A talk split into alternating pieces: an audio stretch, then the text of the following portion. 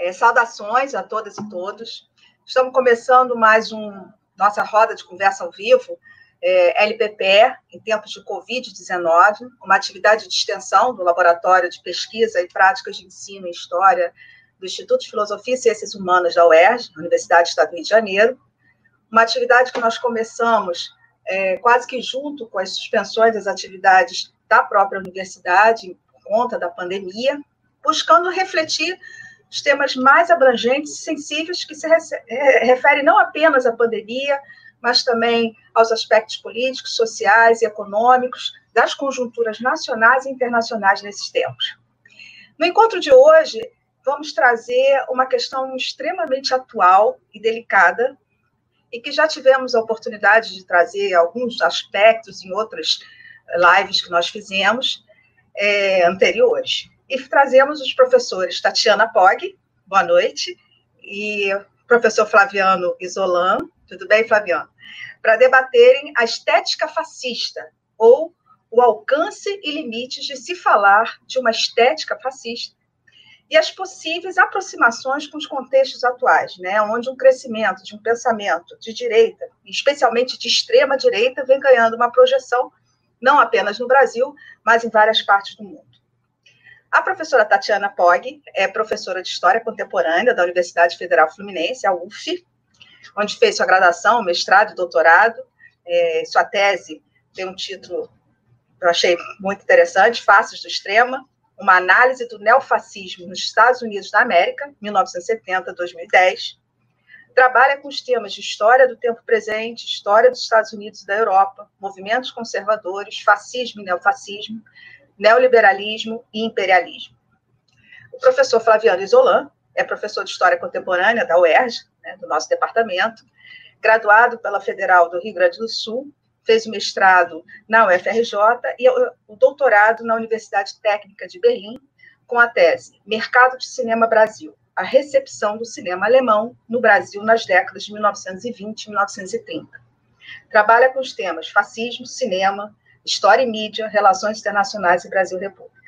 Nós vamos conversar essa conversa com a Tatiana, depois passamos para o Flaviano, e depois a Ângela Roberti, coordenadora do LPPE, vai entrar nesse debate, fazer algumas considerações, e depois nós vamos continuar nessa conversa. É, ao público, nós pedimos que escreva suas perguntas e seus comentários no chat, depois nós vamos trazer para cá o final, para que vocês respondam, conversem, que nós dialoguemos sobre esse tema. É, quero agradecer muito a presença de vocês né, aqui hoje e ao público que está nos assistindo. Essa tem sido uma, uma atividade muito importante para todos nós. Eu acho que para pensar várias questões. Passo a palavra agora para a Tatiana, depois passo para o Isolan, para que ela coloque suas considerações.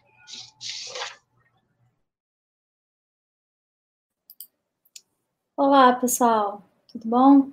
Então, primeiro eu gostaria de agradecer a Ângela e a Jaqueline por terem me convidado para participar aqui da atividade e agradecer também a companhia do Flaviano para desenvolver esse debate sobre estética fascista. E antes de um pouquinho de falar sobre é, algumas reflexões sobre estética, eu gostaria de falar um pouquinho sobre o fenômeno do fascismo, né? Então, eu vou eu vou pegar aqui uns pontinhos que muitas vezes são polêmicos, né, que vem surgindo na, na atualidade, né, se a gente pode falar, se a gente pode falar de fascismo hoje, se, se o fascismo é de esquerda ou de direita, se ele é conservador, se ele é revolucionário, né, é, e algumas características que nos ajudam a entender o fenômeno, a, a, a diferi-lo, por exemplo, de ditaduras militares tradicionais ou de casos de bonapartismo tradicional, né? O que, que faz do fascismo ser um fascismo, em que contexto é, em que contexto fenômenos fascistas ganham força, né? É, e eu acho que é, é, o seguinte: existem uma série de teses que vão afirmar que o fascismo é um fenômeno datado, que ele é um fenômeno histórico, que ele está é, intrinsecamente ligado à história de determinados países, né, não apenas um contexto histórico delimitado, do entre guerras, mas enfim. E que, no caso, nós não, não, não poderíamos falar de, de, de fascismo nos tempos atuais. Né? E é claro que quando a gente fala de de fascismo, eu acho que mais do que a gente está falando de um fenômeno é, histórico particular que se desenvolveu no determinado tempo, a gente está falando de um determinado processo, né? E como um processo, né, é, o fascismo, né, é, a, um, ele, ele pode se concretizar na forma de um regime, mas ele pode se desenvolver como processo sem necessariamente que as correlações de força levem à instauração necessária de um, de um regime fascista. Né? Então, a gente pode sim observar né, projetos fascistas em desenvolvimento, organizações fascistas, políticas com viés fascista, a surgimento de lideranças contemporâneas, né, de caráter fascista, sem a gente falar necessariamente de um regime fascista, né? É, isso, como eu falei, depende muito da correlação de forças, né? Mas sempre que a gente fala é, é, de fascismo, a gente está falando de um determinado, uma determinada organização das forças do capitalismo num determinado momento, né, num determinado contexto, que é um contexto de fragilização, de crise orgânica, né, eu já vou explicar mais ou menos o que seria essa crise orgânica, mas que, enfim, enquanto a gente tiver capitalismo, a gente tem, em alguma medida, um perigo de um fascismo, porque o fascismo ele, é um fenômeno que está intrinsecamente ligado às crises no capitalismo. Isso não quer dizer que qualquer crise no capitalismo vai desembocar no fascismo, ou que qualquer forma de organização do capitalismo leve ao fascismo. Né? Mas fascismo é uma forma de organização do capital. É uma forma de organização que o capitalismo é, é, consegue se reorganizar para é, é superar um determinado um, um processo de crise muito aguda, que envolve uma dimensão econômica, que envolve uma dimensão política, de crise de legitimidade, de falta de crença nas instituições é, políticas, nos mecanismos burgueses clássicos de negociação, né, enfim. É, e a aposta, então, numa solução de força, né?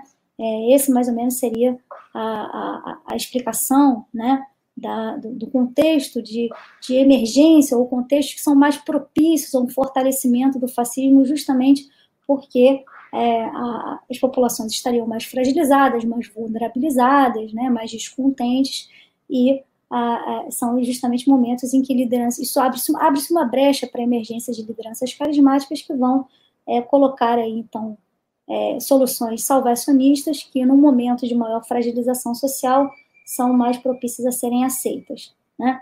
É, então, sim, a gente pode falar de fascismo hoje, a gente pode falar de um cenário de crise social profunda, de um contexto de desespero social, de falta de perspectivas, no crescimento de uma cultura do ódio, da indiferença, né, da emergência de lideranças com essas características, né, que professam, né, que vão propagar aí projetos com soluções salvacionistas, lideranças de cunho autoritário, né, que vão propor ou apostar numa transformação pela força, utilizando discursos eloquentes, discursos nacionalistas, xenófobos, anticomunistas, né? Mas é, ainda, ainda que o discurso seja inflamado e que muitas vezes eles proponham, né, através do discurso, uma transformação que seja uma transformação radical ou muitas vezes até revolucionária, né, que inclusive era um, um termo em disputa durante lá o contexto do entre guerras, né? Uh, o fascismo ele é uma ideologia, ele é um movimento conservador, né? Ele é um movimento conservador, ele não é um movimento de esquerda, né? Justamente porque ele tem uma aversão ao princípio da igualdade, né? É, o fascismo ele vai naturalizar todos os tipos de desigualdade, na verdade, né? A desigualdade econômica, a desigualdade política, uma desigualdade civil, uma desigualdade étnico-racial, de gênero, desigualdades culturais, né? Daí é que vem a sua aversão a qualquer tipo de pensamento que entenda que a desigualdade é uma construção social e procure de alguma forma combatê-lo. Daí deriva o seu anticomunismo, daí deriva o seu antissocialismo embrionário. Né? Então, nesse sentido, né, o fascismo ele não pode ser entendido como um movimento revolucionário, porque ele não, ele não ataca as bases da sociedade capitalista, ele não ataca a propriedade privada, né? enfim, ele não ataca a, a, ele não ataca o empresariado frontalmente, pelo contrário, né, o empresariado faz parte da conformação do governo fascista, né, mas ele é sim uma proposta antiliberal. Né? Então, o fato de não ser anticapitalista não quer dizer que ele não possa ser antiliberal. Então, ele é, é, é, é antiliberal, né? porque ele rejeita o debate, porque ele rejeita as divergências, porque ele rejeita a resolução de conflitos através de métodos, métodos negociados, que são as formas republicanas e diplomáticas mais clássicas, né? É, e, claro, a gente só tem contenda, a gente só tem conflito quando a diferença e a divergência são minimamente toleradas e respeitadas. O fascismo ele faz o quê? Ele vai sufocar esse conflito pela força, né? Porque ele entende que o conflito ele compromete a unidade, a for, enfim, a força da nação, né? É, então, ele é a política da força, ele é a política do medo, né? Então, nesse aspecto, né, a gente pode ainda acentuar este, é, esse elemento, né? É, e agora vou apontar um último elementozinho que, que a gente pode traçar aqui, né? Como um elemento que vai diferenciar, né, o fascismo de, de, de, ditaduras clássicas, né? É, então, veja bem, o fascismo ele é uma ditadura, né? Mas ele é uma ditadura com algumas particularidades. A primeira dessas particularidades é que o fascismo constrói um movimento de massa, tá? É, ele tem uma base social que é mais diretamente inflamada, que está ligada aos setores médios, né? No caso lá na, da, da época do entre guerras, né? Esses setores médios eram bastante formados por ex-combatentes derrotados, uma juventude sem horizonte, né? Enfim, é, setores médios bastante mobilizados a partir de uma problemática que é atual até hoje, que é o medo da proletarização. Então, o fascismo ele se alimenta desse cenário de desespero social, desse cenário de descontentamento, e ele insufla mais ainda esse cenário, esse medo, direcionando esse medo e esse descontentamento para o quê? Para a destruição do outro. Né? É, isso é uma característica do fascismo. Né? Ele se alimenta de velhos ressentimentos, de preconceitos estruturais de determinada sociedade, ele cria bodes expiatórios e ele imputa a responsabilidade da crise, das mazelas e da miséria no outro. Né? Ou seja, ele constrói uma noção de pertencimento a partir do ódio ao outro e de uma, um sentido de hierarquização social, mas que não é simplesmente um sentido de hierarquização social regular, como a gente vê em outras conformações do capitalismo, você tem hierarquizações de classe, né, enfim, coisas do tipo. Mas você tem uma hierarquização que vai entender que o outro é uma ameaça. E entendendo o outro como uma ameaça, esse outro deve ser não apenas culpabilizado pelo cenário de infortúnio social, né, mas como ele deve ser destruído, porque ele enfraquece, porque ele degenera, porque ele corrompe a raça, a pátria ou a nação, né? Então, esses determinados grupos sociais são vistos como indesejáveis, eles são desumanizados, eles são entendidos não apenas como elementos que têm que ser excluídos socialmente, mas muitas vezes retirados, né, da sua, do, seu, do convívio público. Né? Então, isso é uma característica do fascismo, um viés eliminacionista. Né? E como é que ele, a partir disso tudo, consegue é, construir um movimento de massa? Ele constrói um movimento de massa a partir de uma política da sedução e do espetáculo, que já é o gancho que eu vou pegar para fazer uma reflexão rápida aí sobre a estetização da política. Né? Então, ele engaja as massas com uma política que é uma política da sedução e do espetáculo, organizando grandes celebrações, grandes comícios, eventos grandiosos, a utilização de filmes, de propaganda, né, enfim.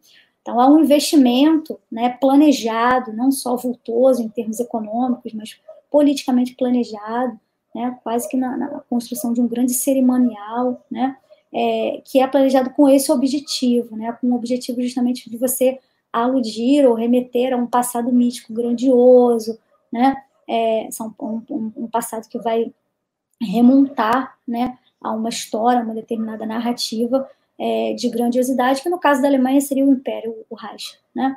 É, mas, enfim, um passado glorioso. Né? Essa mística ela vai, ela vai atrair, ela vai agregar, ela vai seduzir, ela fortalece esse sentido de pertencimento, um sentido de missão, de aventura coletiva. Né? E nós temos dois autores, né? eu acho que pelo menos dois ou três autores que, à época mesmo da construção do fascismo, é, é, se dedicaram a fazer reflexões sobre esta característica específica, né, que era um processo da estetização da política, né, é, que é o Walter Benjamin, né, é, o Daniel Guerrin, que também vai desenvolver é, essas reflexões no correr dos anos 30, e o Ernest Bloch, né, é, essas reflexões, né, enfim, vamos começar aqui pelo Benjamin, né, são reflexões que vão é, é, agregar tanto né, uma discussão sobre filosofia estética, né, como a, um, uma política artística, né, a política artística no capitalismo, né, é, no caso a, o Benjamin está escrevendo nos auspícios do fascismo, né, o Daniel Guerrin já observa esse mesmo fenômeno já com um fascismo vitorioso, regime em curso, né, enfim, então, vai pensar realmente numa política artística do fascismo, numa mística fascista. Né? É, então, todos eles vão estar é, fazendo uma reflexão em cima de quê? Da política como espetáculo, né? na transformação da arte, não apenas em propaganda política, mas da instrumentalização é, é, da política da arte, uma, uma instrumentação política da arte. Né? É, essa reflexão é trazida pelo Benjamin. Por favor, vocês, Ângela e Jaqueline, podem me avisar se eu estiver me estendendo muito quando eu tiver que concluir, tá? É, reprodução, a, o, o Benjamin é, vai desenvolver essa discussão a partir de um, um na verdade ele vai, ele vai, ter algumas reflexões sobre o fascismo, mas a partir de uma discussão maior, uma discussão anterior, que é uma discussão sobre a reprodução técnica é, e a perda da autenticidade da arte, né? Basicamente a discussão que ele vai fazer é a discussão do processo, sobre o processo de substituição da cultura na esfera do capital né? ou seja, da entrada da cultura dentro da lógica da mercadoria. Né? E aí cultura, visto cultura de uma forma mais abrangente. O foco do Walter Benjamin, em especial, é o, o, o foco da arte, mas a gente pode pensar isso também é, no, no, setor do entretenimento, da ciência, da informação, da mídia de uma forma geral. Né?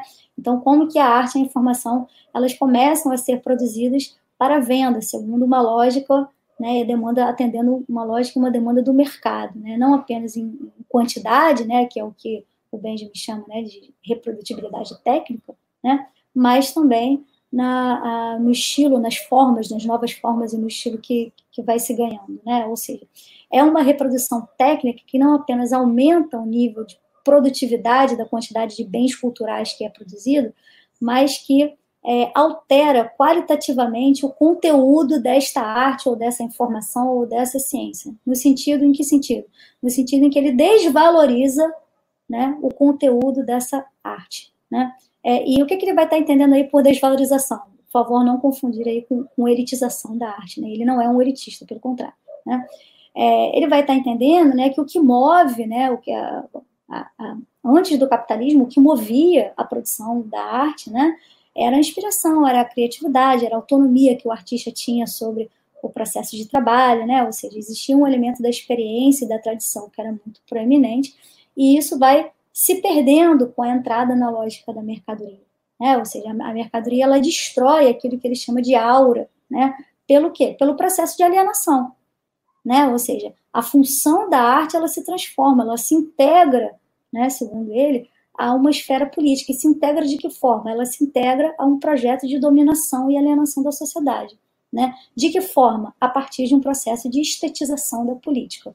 Assim, a cultura, a mídia, o cinema, os jornais, os rádios e mesmo as escolas, né, elas são apropriadas pelo fascismo como mecanismo de controle social, elas vão sendo utilizadas como um mecanismo de controle social, né? ou seja, a cultura ela se torna um instrumento de alienação. Né? Então, todo o processo que a gente vê ali no fascismo, né, de engajamento, né, mas que é um engajamento, é uma participação, como eu falei, né, ela engaja as pessoas, é né, uma ditadura que engaja as pessoas, né, que procura tirar as pessoas, botar as pessoas para fora de casa, né, é, só que essa participação, é uma participação altamente controlada, né, sem autonomia por parte dos trabalhadores ou dos sujeitos sociais. Então, todos esses comícios, esses desfiles, né, essas um, é, um, é, é, celebrações esportivas, né, elas são cuidadosamente produzidas, elas são filmadas, né, de forma que o quê? Que o fascismo ele vai organizando as massas, né, ele vai integrando essas massas dentro dessas atividades, que não são só atividades culturais, elas são atividades políticas também, porque elas têm um veio pedagógico, né, só que ela organiza essas massas sem alterar as relações de produção e propriedade, ou seja, as pessoas participam da política, mas apenas esteticamente, né, é, elas não participam no sentido em que elas têm autonomia da, da construção, da reflexão sobre aquele processo, né? Não, elas estão ali inseridas, elas estão ali inseridas de uma forma passiva, né? É, e isso tem, é, é, é já para fechar aqui a minha discussão, né? Esse, esse processo, ele tem muito a ver também, né? Com, a, a, com esse veio pedagógico, porque todas essas expressões culturais, essas manifestações, essas celebrações, né, elas, não, elas não estão só falando de uma cultura fascista, elas estão construindo, elas são uma parte do processo de construção da política. Né? É, e isso para o Walter Benjamin, né, isso representa para ele um ponto central de como ele entende o processo de crise da democracia liberal e de como ele compreende né, essa ascensão do fascismo, principalmente essa aceitação do fascismo por parte das classes populares.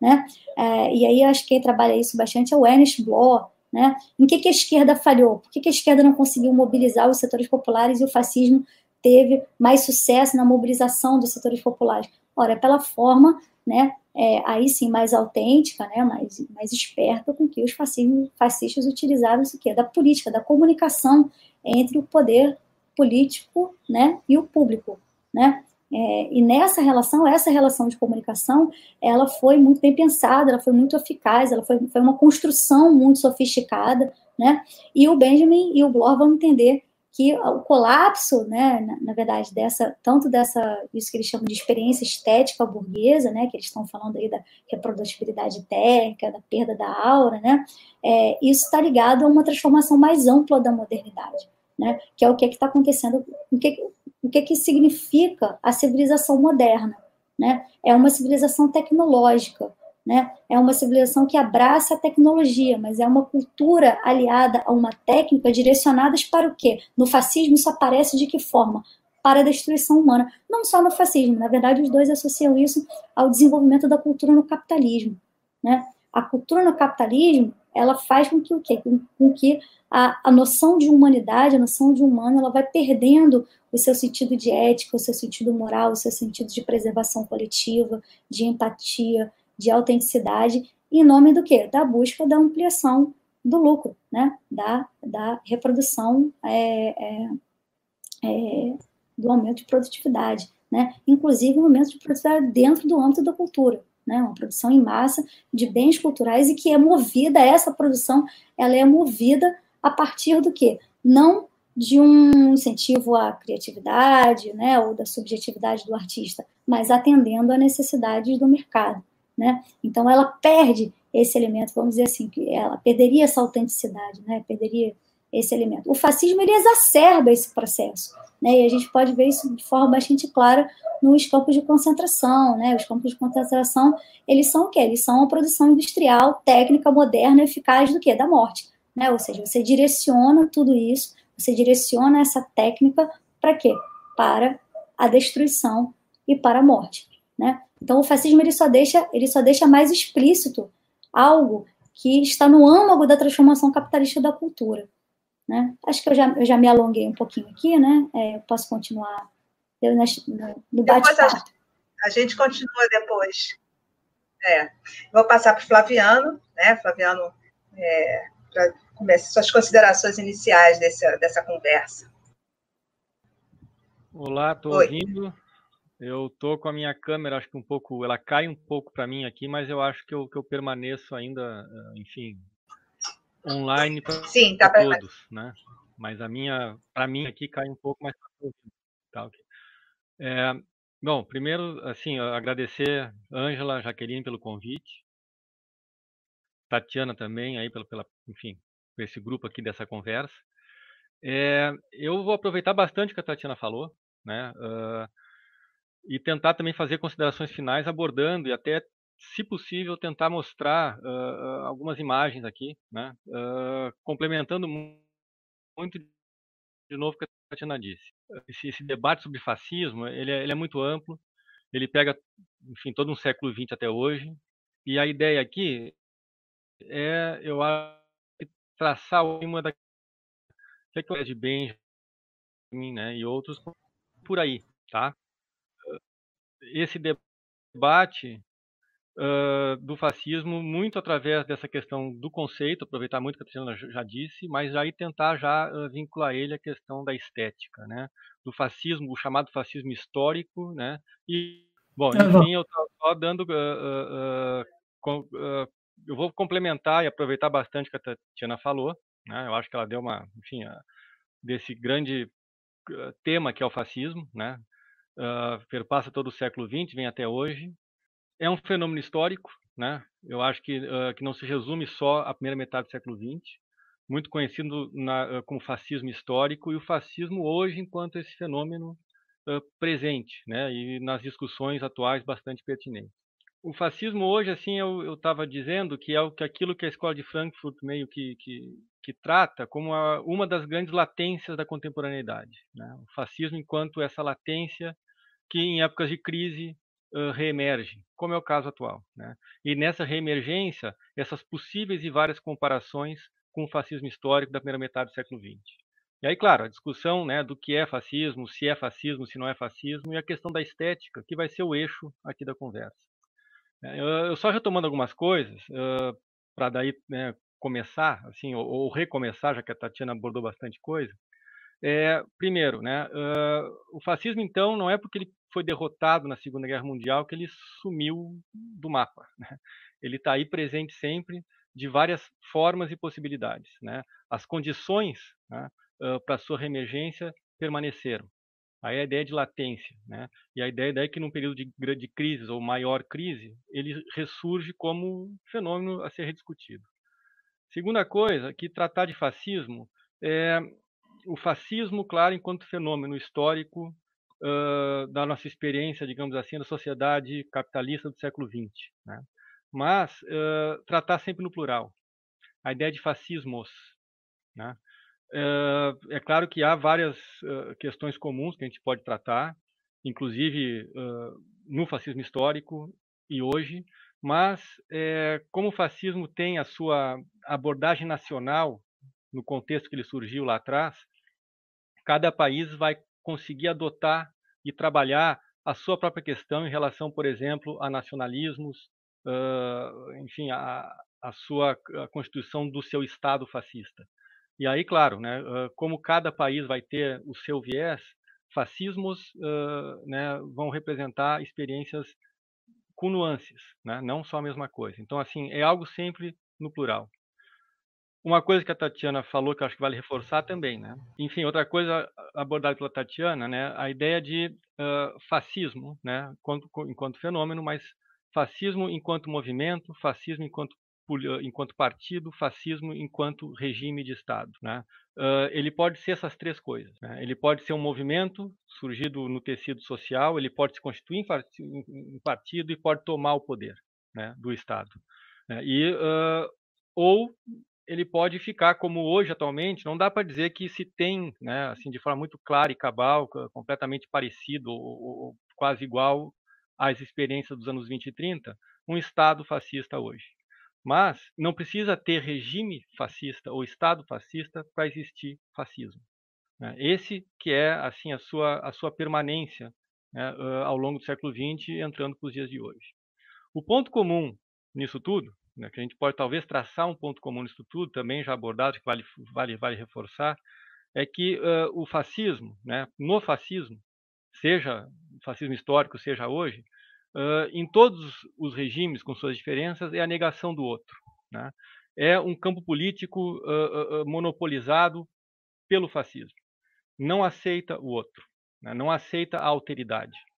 Né? Essa talvez seja esse grande ponto comum né? em, todo, em toda a mentalidade, em todo movimento ou regime fascista. O outro não, ele não tem nem que fazer parte, ele não tem nem que ser derrotado dentro do jogo político, ele tem que ser eliminado do jogo político inclusive eliminado até na sua própria condição de vida. Né? Isso caracteriza o fascismo.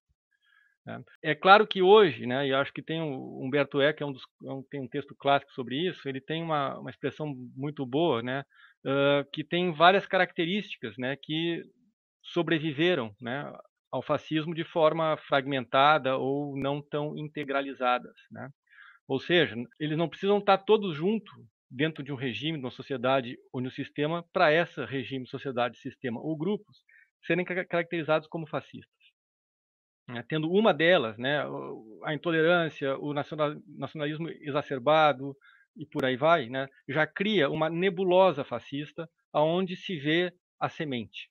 Né? Enxergando a semente, né, já dá para caracterizar ou perceber esse fenômeno histórico a sobrevivência desse fenômeno, fenômeno histórico chamado fascismo. Hoje, né, e nós estamos em outro contexto histórico dos anos 20 e 30, né, com o chamado neoliberalismo, né, a tentativa de, quando o capitalismo se desgarra das suas, dos seus preceitos democráticos, né, a partir da década de 70, né, fica provado que o capitalismo não necessariamente tem que combinar com democracia. Né, então, nós estamos na, na consolidação nos últimos 50 anos de um sistema que se globaliza chamado neoliberalismo, que é sob o seu contorno que se dá então a reemergência desse fascismo.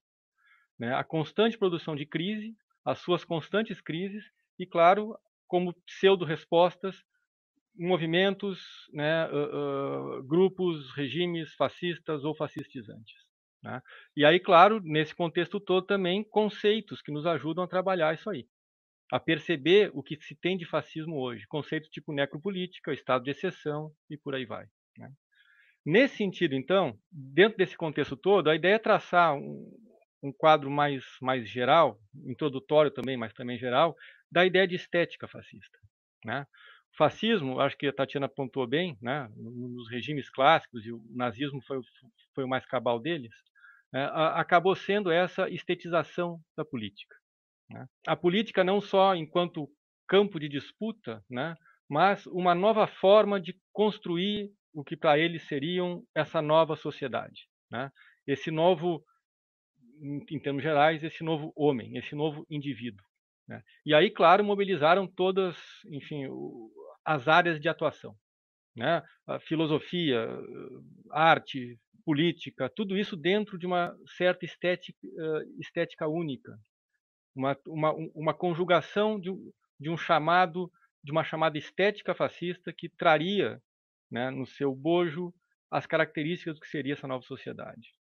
Nesse sentido, eu vou tentar mostrar aqui, eu acho que muito que foi, foi, foi dito pela, pela Tatiana, né? Uh, lá nos anos, eu vou pegar questões também, passar exemplos, tá? O tema é bastante amplo, né? Os exemplos são, são grandes, só para exemplificar, né? Uh, nos anos 20, claro, quem, quem, inaugura o regime fascista é Mussolini na Itália. Né? E ele se vale muito também de vanguardas artísticas, chamadas modernistas na época, que tiveram também seus espectros de direita e de esquerda. Né? Dessas várias vanguardas, aqueles vários ismos que a gente costuma ouvir, né? É, expressionismo, cubismo, né? e por aí vai, o futurismo ele foi apropriado pela direita política, né? o futurismo italiano principalmente, né? E uh, a ideia que eu acho que a Tatiana colocou também, né, de indústria, técnica, velocidade, né, uh, a ideia de moderno, né, tudo isso aí dentro dessa grande transformação que o fascismo apregoava. O fascismo se dizia revolucionário, né? revolucionário contra as mazelas do capitalismo e as desigualdades do capitalismo, e revolucionário contra a pretensa expansão do socialismo. Né? E nessa revolução, a sociedade seria essa, da técnica, da velocidade, da indústria, da, da grande integração do homem no Estado e o Estado como uma grande máquina e, em última análise, como foi colocado no começo, uma máquina de guerra. Para o fascismo, a guerra é o fim. A construção do inimigo interno e externo é constante. Alguns exemplos só eu, eu, eu vou tentar passar, né? Uh, aqui no caso italiano, uh, no caso alemão, claro, o nazismo, né, com a sua estética completamente racial ou racializada, né? Uh, herdeiro do, do racismo científico, do darwinismo social, da, da eugenia, né? tudo isso aí sendo parte desse tipo de construção, de construção estética. Né? Só para um documentário bastante bom que trabalha com isso, esse que está na tela, né, a arquitetura da destruição, né, a construção desse Estado, né, a, partir do que seria o Reich de mil anos, de seres perfeitos, né, de uma grande humanidade esteticamente superior, né, desde as questões raciais, sanguíneas, né, até a estética do belo, até a estética de, uma, de um grande Estado, de uma grande política, de uma, de uma, grande sociedade perfeitamente organizada, limpa dos seus inimigos. Aonde, as duas imagens de baixo né, mostram aonde até o próprio indivíduo desaparece frente a essa grande e monumental e fascinante, um outro termo bastante caro né, para o fascismo, frente a essa monumental e fascinante sociedade assim grandiosamente construída. É muito mais a noção da estética do que o próprio indivíduo, que seria o fim da estética fascista. Como fala o Bauman, né, Zygmunt Bauman, né, uh, havia uma dimensão estética nesse projeto. Esse é a grande, né? Mas além desse grande projeto, além desse fascismo, dessa dimensão estética, né, que foi nesse fascismo histórico, digamos assim, esse projeto todo é derrotado na Segunda Guerra Mundial, mas, de novo, o fascismo sobrevive enquanto fenômeno, enfim, latente na sociedade contemporânea. E não sobrevive, claro, o que foi derrotado foi, enfim, grande, os grandes regimes fascistas foram derrotados, né? Mas hoje, quando muito se fala dos microfascismos, né, do fascismo enquanto fenômeno hoje que nasce não só do Estado, mas da capilaridade social, né, das várias intolerâncias, né, das várias ideias, mentalidades e comportamentos uh, que não caminham rumo à democracia e compreensão do outro. Né? E é nesses microfascismos e micromentalidades fascistas e comportamentos que se vê também o que sobrou ou que só sobrou dessa grande construção estética do fascismo histórico. Aí que se aí que volta ao Humberto Eco, por exemplo, para falar uh, quando ele fala nessa grande nebulosa fascista. Né? São assim uh, exemplos aí pontuais que constroem, que não precisam mais construir o todo para existir fascismo. Né? Ou seja, né, são obsessões comuns à vida cotidiana da modernidade. Né? E muito, vamos pensar no nosso quadrante ocidental aqui: né? o culto à beleza branca, a saúde genética, né? uh, o medo da, da, da, da, decadência, da degenerescência corporal, social, moral. Né? Ou seja, uh, o fascismo como um, um, um fenômeno intrínseco à racionalidade moderna, sempre presente herdeiro, né, uh, uh, enfim, desse século XX, né, que esse fascismo também ele não, ele não inventou muita coisa, né, eugenia, antissemitismo, relação de quem é civilizado, quem é barbárie, isso aí, né, ele só potencializou. Né. Isso aí entra, né, século, XX adentro, e mesmo que não se tenha o regime fascista, se tem o fascismo, então, nesse micro, né, nessas várias latências, né, dentro dessa herdeiro dessa racionalidade moderna, né? presente nessa, nessa, racionalidade moderna ao fascismo e seus atos também performativos e estéticos. A própria estética fascista também é, é, é, permanece né? na cultura midiática, né? na ideia uh, de sintoma. Né? São vários sintomas possíveis de ser visto nesse sentido. Tentando atualizar algumas questões estéticas, né, ela é, mesmo inconscientemente, cotidianamente e massificadamente capturada e repaginada. Né? No quadro aqui, nós temos um quadro da década de 30 chamado Família Ariana. Né? E as propagandas de margarina, né, que a gente está sempre acostumado a ver na televisão, não deixa de ser. Né? Assim, essa, de novo, essa latência, né? Essa presença que atribui valores a uma certa estética. Esses valores têm origens, né? eles não estão aí à toa. Deixa eu passando então, eu não, vou me adiantar muito uh, nem me ater, quer dizer, vários tipos então uh, no pós Segunda Guerra, né? O fascismo não ficou mais como como presente dentro de países ou potências cujos regimes são fascistas, mas ele faz ele vai fazer parte desde então até hoje de uma espécie de subcultura fascista, né? de uma espécie de, de, de, de, cultura pop kit, que muitas vezes, consciente ou inconsciente, é apropriado. Ali em cima a gente vê alguns, alguns grupos, né? Joy Division, uma banda inglesa de 78, né? Aquilo ali é uma figura, aquilo ali era um símbolo, aquele desenho da juventude hitlerista. O Motorhead, uma outra banda, só citando exemplos, tá? Estou juntando material só para dar exemplos. O Motorhead, essas bancas de punk ou pós-punk, né? o Lenny, né, o seu vocalista, usava o, o cap da SS, junto com Melly Manson também, junto com mangás japoneses.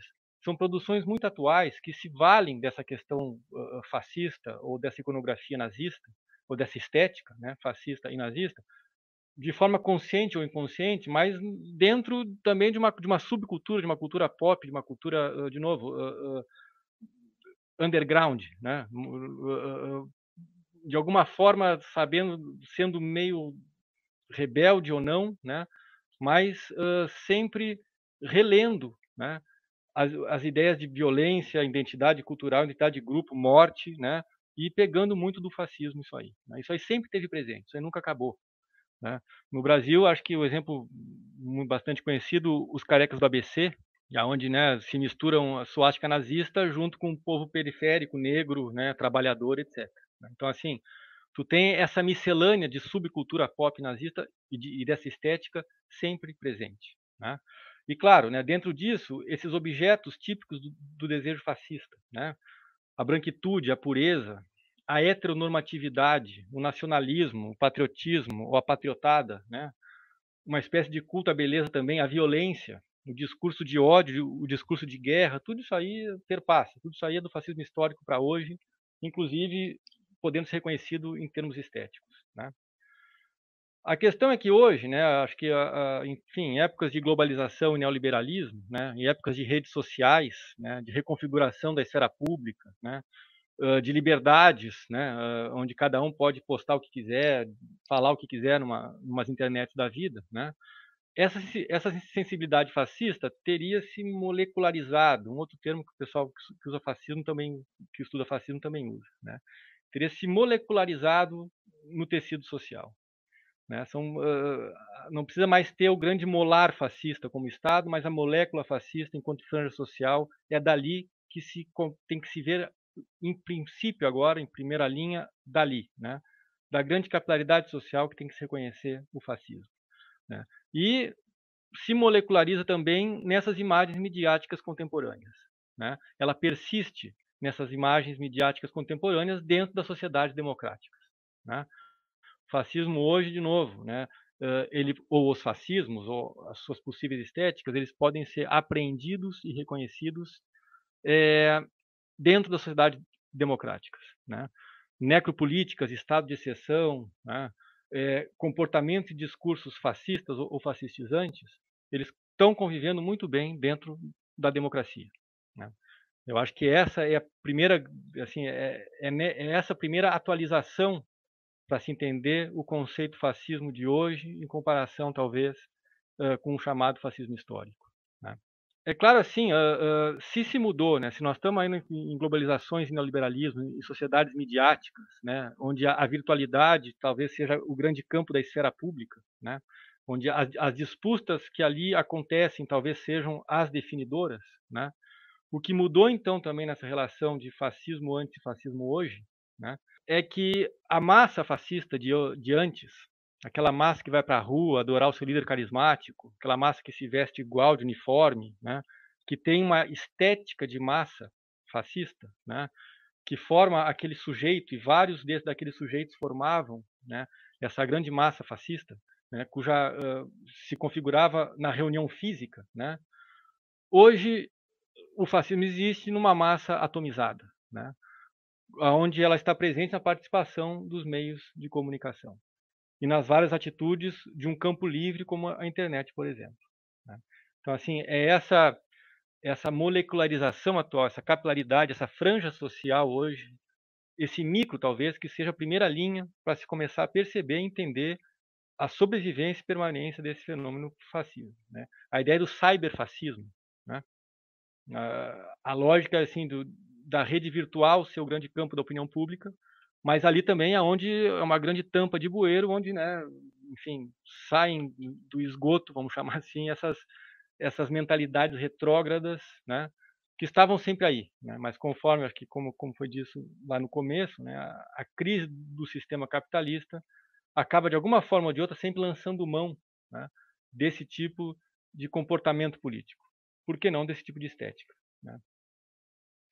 É, eu vou fechando, eu posso parar por aqui, a gente retoma talvez, né?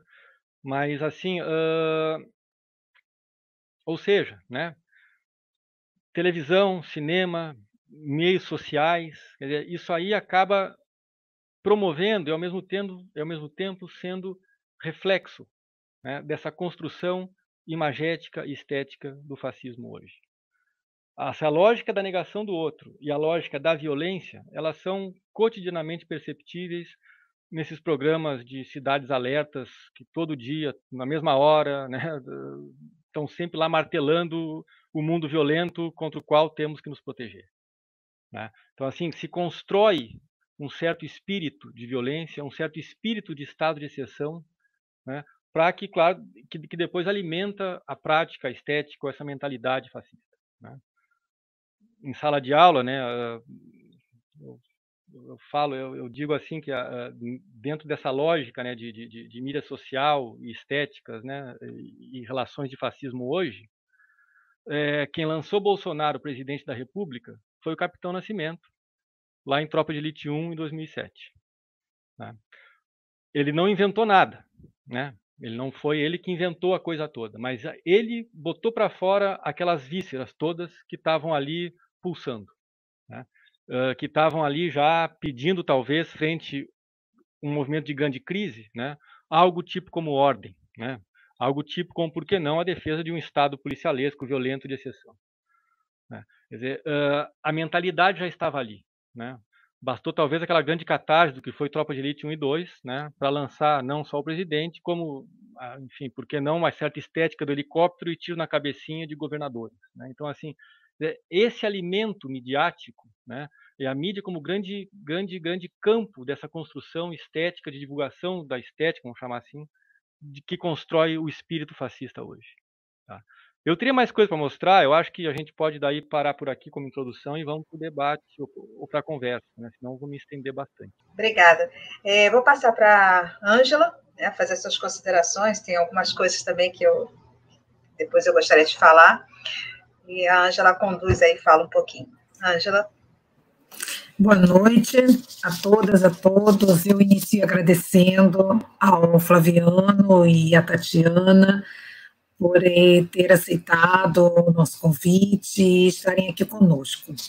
Então, é um tema que ele nos mobiliza muito, né? tanto no passado quanto no presente, essas manifestações, né? Que estamos acompanhando hoje de uma maneira geral. Eu vou apenas fazer umas colocações e depois eu vou fazer um, um, umas perguntas apenas para a gente continuar aí no nosso debate.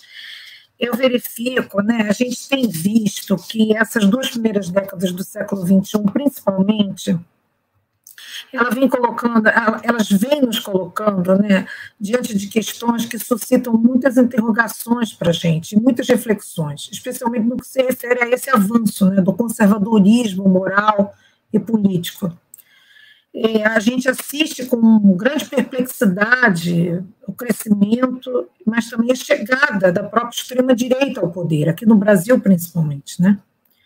Esses grupos defendem abertamente o autoritarismo, o ódio, a violência, sobretudo a violência do próprio Estado, como o Flaviano falou agora, tirar nas cabecinhas, a intolerância né, para com o outro, chegando às raias do preconceito e da discriminação e até mesmo da eliminação, como a gente tem visto, né? a necropolítica, como a gente está falando. Com tendências antidemocráticas, são críticos ferozes das propostas de diversidade, né? Em todas as instâncias, sobretudo na arena política e nas questões da sexualidade. A gente também tem observado isso. Possuindo quase sempre, mas não exclusivamente, uma doutrina cristã e adotando com maior ou menor intensidade as ideias liberais. Da mesma forma, o que, que a gente observa? A gente vem testemunhando com assombro a ampliação das desigualdades sociais e econômicas, né? com esse modelo ultraliberal, concentrador de renda, agravando as condições de vida da grande maioria da população brasileira e mundial. Os mais pobres sendo profundamente atingidos na perda da sua renda familiar, do seu emprego, na precarização do trabalho, enfim. E ainda presenciamos a crise da representação nas democracias ocidentais, né, que expõe cada vez mais os limites e a própria contradição do sistema ou as contradições do sistema. Enfim, então, um panorama que a gente tem visto né, que nos aflige terrivelmente. E, diante disso, eu pergunto para vocês. Para Tatiana, eu pergunto o seguinte: o fascismo, como vocês bem colocaram, é um regime de terror. Como que a gente explica? Né? O, o, nazismo chegou ao ponto de ter um Estado que tinha uma política de extermínio, uma política oficial de extermínio. Como que a gente explica o apoio das camadas né, da sociedade, a base social do nazismo, dos fascismos, ou especialmente do nazismo. E como a gente explica isso? Eu gostaria que a Tatiana pudesse falar sobre isso. Flaviano, eu queria colocar uma outra questão. A gente observa nessa estética do, do fascismo aquela coisa de, do líder, né, de, de fabricar também, forjar né, um líder que é austero, ou pelo menos que se é, é, apresenta né, como austero, superior, mas um líder até mesmo iluminado, mas que advém do povo. Como é que se faz essa identificação? E aí eu estou me lembrando muito do Bolsonaro nesse momento, né? É como se estivesse fundando uma nova história. A própria negação da violência e da tortura, por exemplo, no regime militar, é como se ele se apresentasse como um iluminado que está dizendo: não, não é nada disso, a gente é um salvacionista, nós salvamos o Brasil de alguma outra coisa. Né? Então, como é, que, como é que se forja isso? Como é que se dá essa identificação com o povo no passado, no presente, enfim? Essas são algumas das colocações aqui que eu queria eh, fazer para vocês, para a gente continuar o nosso debate, ok? E aí vocês têm a liberdade de responder ou não, ou de colocar outras questões a partir dessas, enfim, tá? Obrigada, Angela. Eu vou passar para a Tatiana, mas eu só, eu, eu, só complementar uma coisa que eu ia falar depois, mas a Angela falando do Bolsonaro, e, e, lendo, evidentemente, sobre a questão dessa própria estética fascista que o Flaviano falou, e, e a Tatiana, é, a gente vê uma ideia do belo, mas eu não sei se o nosso governo atual, não só o brasileiro, mas acho que o próprio Trump, essa ideia de belo que seria do fascismo, é como se ele não existisse, pelo menos na minha, no meu entendimento. Eu acho que isso é um pouco diferente, não há o belo. Aquilo que antes você tem, uma, uma Olímpia de Minhefestal ou coisas assim, não há o belo. Mas eu acho que é, está havendo um outro movimento que eu vi, eu vi hoje, na verdade, por exemplo, no filme do tem um filme do Bolsonaro que tem um, um diretor que quer se comparar com a Leni Riefenstahl, né, que, que, é um brasileiro, e está fazendo um filme com o Bolsonaro. E eu vi o cartaz e me lembrou muito o que o Flaviano falou. O cartaz, além da imagem de um Bolsonaro é, já não mais essa ideia grotesca que a gente tem, mas um Bolsonaro portador de uma de uma honra, vamos dizer assim, e uma multidão né? O cartaz ele mostra uma multidão, uma ideia de que ele é o homem das multidões. Né? Então, é, eu não sei se há uma, uma, certa mudança nessa, nessa questão de agora em relação a essa, essa, essa dicotomia do, do herói-vilão. Herói-vilão continua, né? mas o belo, o feio, né? É, já, não sei se a arte degenerada de agora seria a arte proposta pelo próprio governo atual, né, que pelo contrário, você não tem mais essa ideia de cultura, é como uma destruição da cultura, e aí eu não sei se tem aí um forte componente religioso, complementando um pouco, eu não sei se agora, que embora você tenha, tivesse o, o componente religioso no fascismo e no próprio nazismo, no caso da Igreja Católica e não só, né, mas eu não sei se agora, no que se chama de fascismos ou neofascismos, ou termo, é, há também um outro componente que é esse componente de um, de um fundamentalismo religioso que se volta em relação para essa estética também. Então, eu vou passar para a Tatiana, depois para Flaviano, e é, as perguntas mais tarde eu, eu, trago, que estão sendo escritas. Então, começar pelos comentários da Ângela. Né? É, Ângela, essa questão da, da, da, aceitação do fascismo é uma questão que instiga muito. Né? Eu acho que não só hoje em dia, né? como é que as pessoas podem topar um projeto como esse? Como é que as pessoas podem ser favoráveis a um projeto que é declaradamente é, intolerante, uma proposta política né, que é, é declaradamente intolerante, que é destrutiva, que apela para a morte, que defende tortura, censura, né? ou seja, a barbárie. Né? Como é que as pessoas podem aceitar a barbárie? E eu acho que a, a resposta mais fácil, né, e que geralmente as pessoas acabam é, é embarcando, é apostar na, na, na, na, ignorância como, como solução ou como explicação. Ah, as pessoas são ignorantes, elas não sabem, elas não têm noção, né? É, é, nossa população é mal instruída, né? Enfim, nós temos um déficit pedagógico, nossa população. É, e, assim, já tem estudos, né, que, é, que inclusive já colocaram essas questões, inclusive para o próprio cenário da Alemanha, né?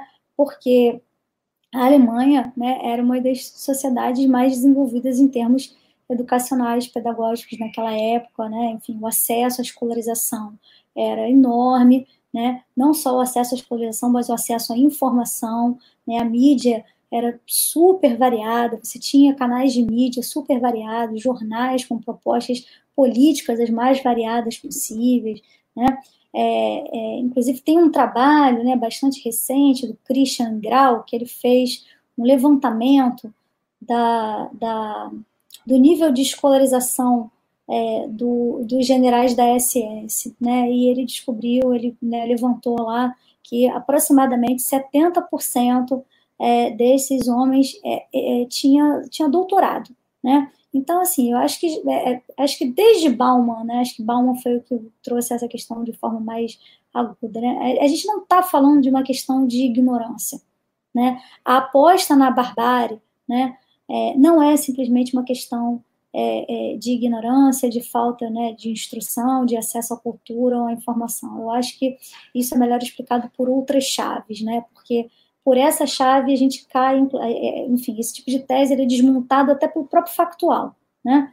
É, eu acho que é mais interessante, né, a gente pensar é, o impacto é, psicossocial de um contexto de crise, de fragilização social, de desespero social, né, é, de uma população, é, é, seja nas suas classes dominadas, mas inclusive nos setores, é, vamos dizer assim, as, as frações dominadas da classe dominante, né, se venha num contexto é, é, de tamanha falta de crise de expectativas, né, e, e, de, e de entendimento de que não há alternativa, de que acabam apostando num tipo de solução como essa né? ou seja, são mais propícias a aderir a projetos como esse em cenários de extrema crise do que em cenários de prosperidade.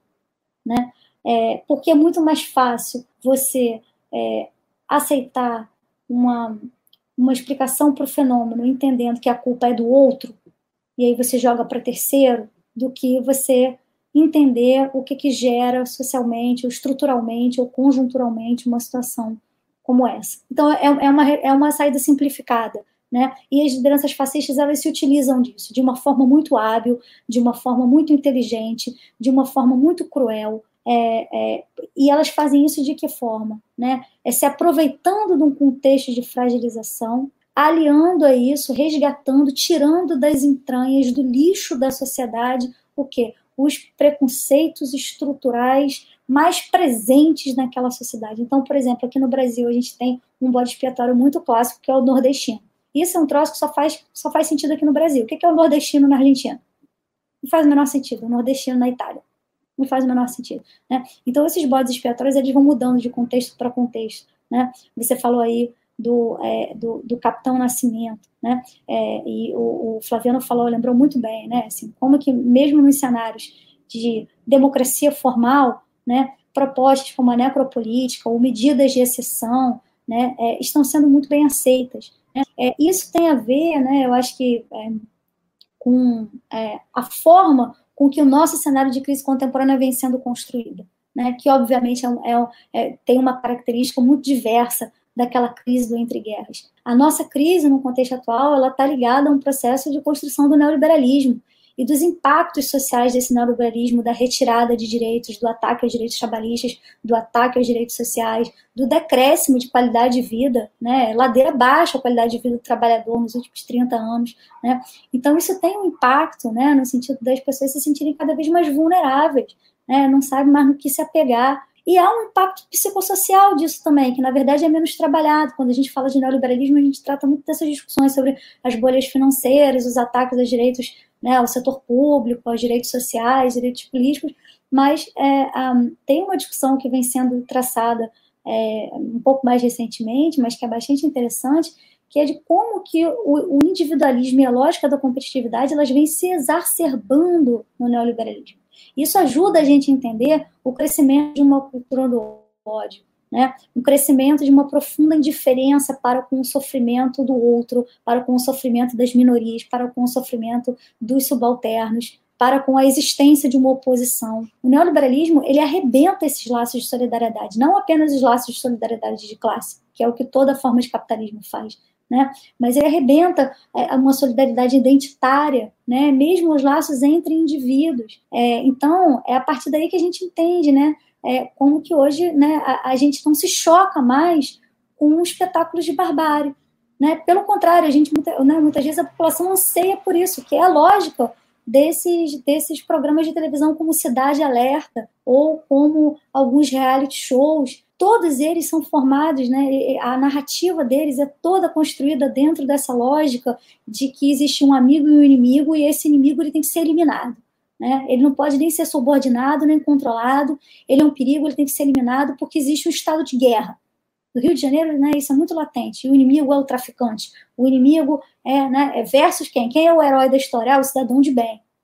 É o cidadão de bem, é o herói. Né? Então, o neoliberalismo ele, exacerba esses elementos né, que fazem parte do próprio imaginário do capitalismo. Né? Então, o neoliberalismo não cria meritocracia, ele não cria individualismo e lógica da competitividade, mas ele exacerba todos esses elementos ao ponto é, da gente ver como que a indústria cultural trabalha em cima disso, né, na construção e no reforço desses símbolos, dessas representações, né, é, ao ponto da gente chegar nesse nível mesmo, da gente não se chocar mais né, com as expressões de barbárie e da gente não se tocar, não, não se não ter mais empatia, né? Na verdade, isso faz o quê? Isso alimenta uma lógica de quê? De ressentimentos, de disputas, de conflitos, né? Enfim, das pessoas se veem dentro de um estado de guerra.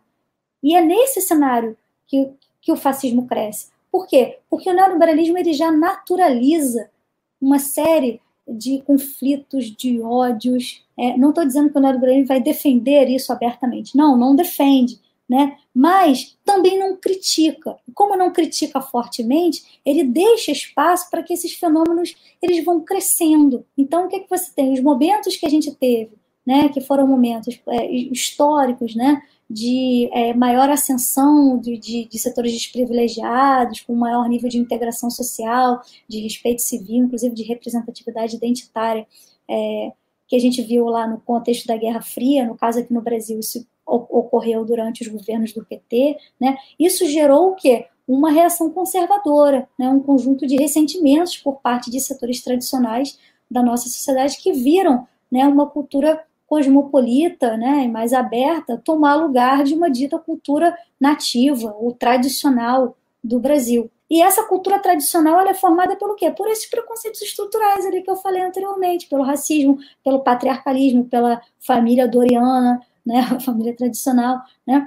Essa concepção de mundo, ela naturaliza esses preconceitos, ela banaliza essas discriminações, essas injustiças, né? E é nesse cenário que a gente consegue entender por que, que a cultura do ódio ela vem ganhando tanto espaço? Por quê? Porque ela, ela vem ganhando espaço dentro do, do canal da indiferença. E é a partir daí que a gente que, que, que projetos fascistas ou lideranças fascistas conseguem trabalhar muito bem o processo de desumanização das minorias. Ora, essa linha, cara, ultrapassou essa linha. Se você já acha que um determinado grupo social ele não é humano, ele pode ser animalizado. Então é, é passivo de fazer qualquer coisa com ele né? Porque ele não é nem mais visto como um ser humano. Ele é sementinha do mal, ou, enfim, ele tem que ser eliminado. Né? São os, enfim. Aí nisso você vê a oposição política, minorias, né? Negros e negras, LGBTs, é, o feminismo, né? Enfim, tudo isso entra dentro desses grupos que comprometem a estabilidade da sociedade, que comprometem né, que atacam a cultura tradicional de uma determinada sociedade, né, enfim. Esse projeto conservador ele vai crescendo nisso, né, porque ele consegue articular de forma muito hábil esses preconceitos estruturais com o quê? Com um projeto que é antidemocrático, num cenário de profunda crise. É, eu acho que é, é, é, mais fácil a gente entender por aí, né? O lance do negócio da agora da, sobre a questão da Jaqueline, da arte degenerada, destruição da cultura, olha, é, eu acho que a primeira pergunta que a gente tem que fazer aí é qual cultura? Qual cultura que está sendo atacada? Porque não é um ataque à cultura. Não é um ataque à educação.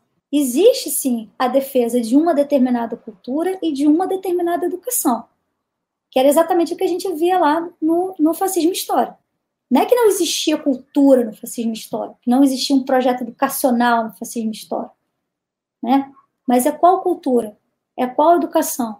é em benefício de quem, é em detrimento de quem. Eu acho que é por aí que a gente, né, é, acho que é mais interessante a gente pensar por aí. E aí, no caso, né, da religião hoje, ela, ela cumpre um papel central, né, nessa cultura que quer se defender, né, que é uma cultura conservadora, xenófoba, patriarcalista, racista. É racista, veja bem, é, aí, é, pode falar assim, ah, não, mas a Assembleia de Deus, ela incentiva, inclusive, os casamentos multirraciais.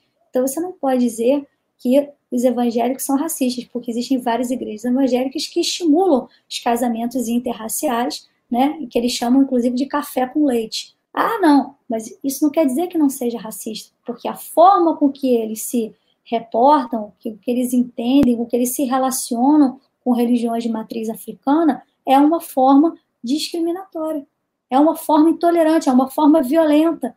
Então é racista sim, porque esses casamentos multirraciais, em última instância, eles são feitos e pensados através de um projeto que é um projeto de branqueamento, que é um projeto de harmonização de conflitos pelo silenciamento ou pelo ocultamento da cultura negra, né? Então, vê, vê bem, se um, um, um, evangélico que exalta sua negritude, que tem consciência, né, vamos dizer assim, consciência racial, se ele é bem aceito na igreja, não é não. Não é não, ele tem que se conformar à homogeneidade. E a homogeneidade, ela é o quê? Ela é branca, é o cidadão de bem, né? Então, quando a gente pensa em padrão, esse padrão nunca é neutro. Quando a gente pensa em cultura, é qual cultura? Quando a gente pensa em arte, é qual arte? Terminei aqui. Flaviano, passar Flaviano. É, só um comentário rápido, né? Como você falou, a questão do ódio, a violência, qualquer pensamento divergente é atacado, né? Inclusive, nós tivemos um comentário de alguém que fez um ataque aqui agora, exatamente por não aceitar o pensamento divergente. Mas pode vir, né? Mas com argumentos. Quem quiser falar, que fale com seus argumentos. Né? Simplesmente o ataque pelo ataque é, não, não se consolida em nada. Flaviano. Uh, bom, eu acho que retomando também a colocação da Jaqueline da Ângela, eu acho que sim, uh, pensar hoje a questão do fascismo, entender os seus fenômenos, seja do povo, do líder, de quem o apoia ou não, é a grande diferença, talvez, no momento atual, né, em relação ao fascismo histórico. Havia lá um projeto. O fascismo, quando surge na década de 20 e 30, ele surge num período de crise do capitalismo e de a pretensa ameaça socialista.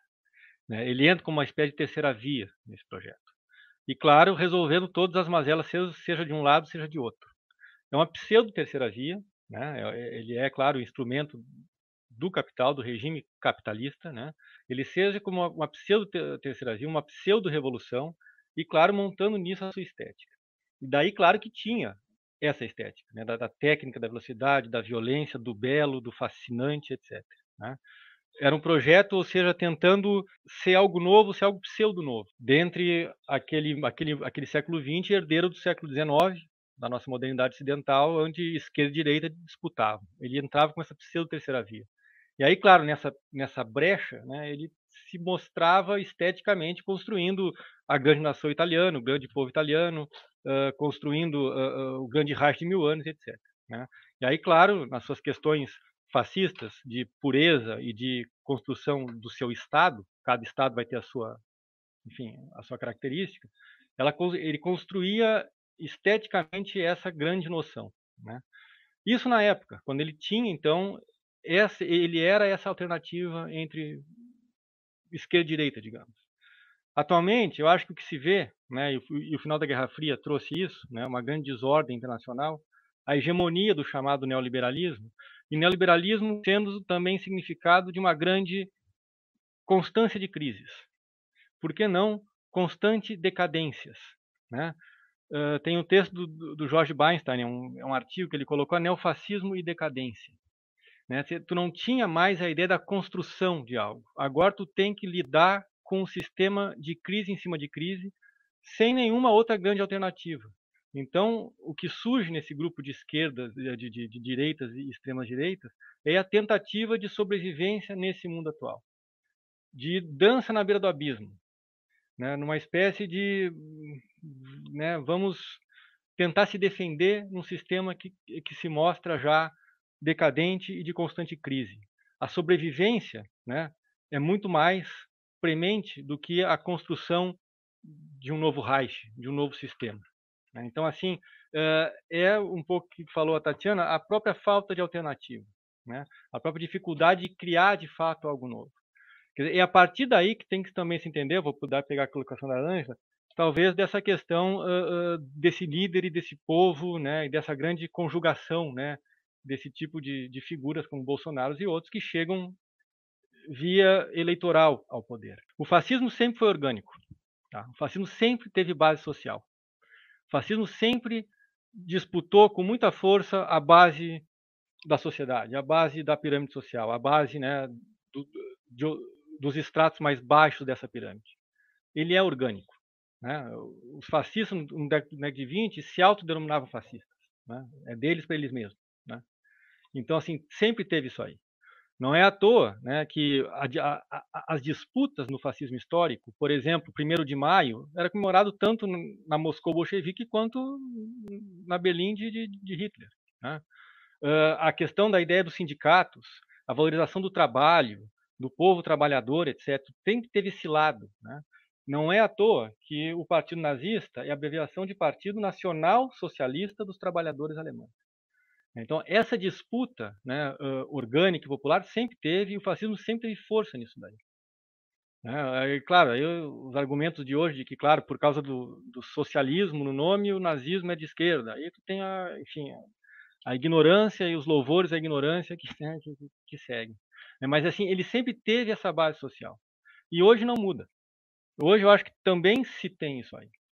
Eu acho que já linkando um pouco a questão uh, do chamado neopentecostalismo, está aí também. Né? É, é, a grande base social eleitoral de Bolsonaro, uma delas.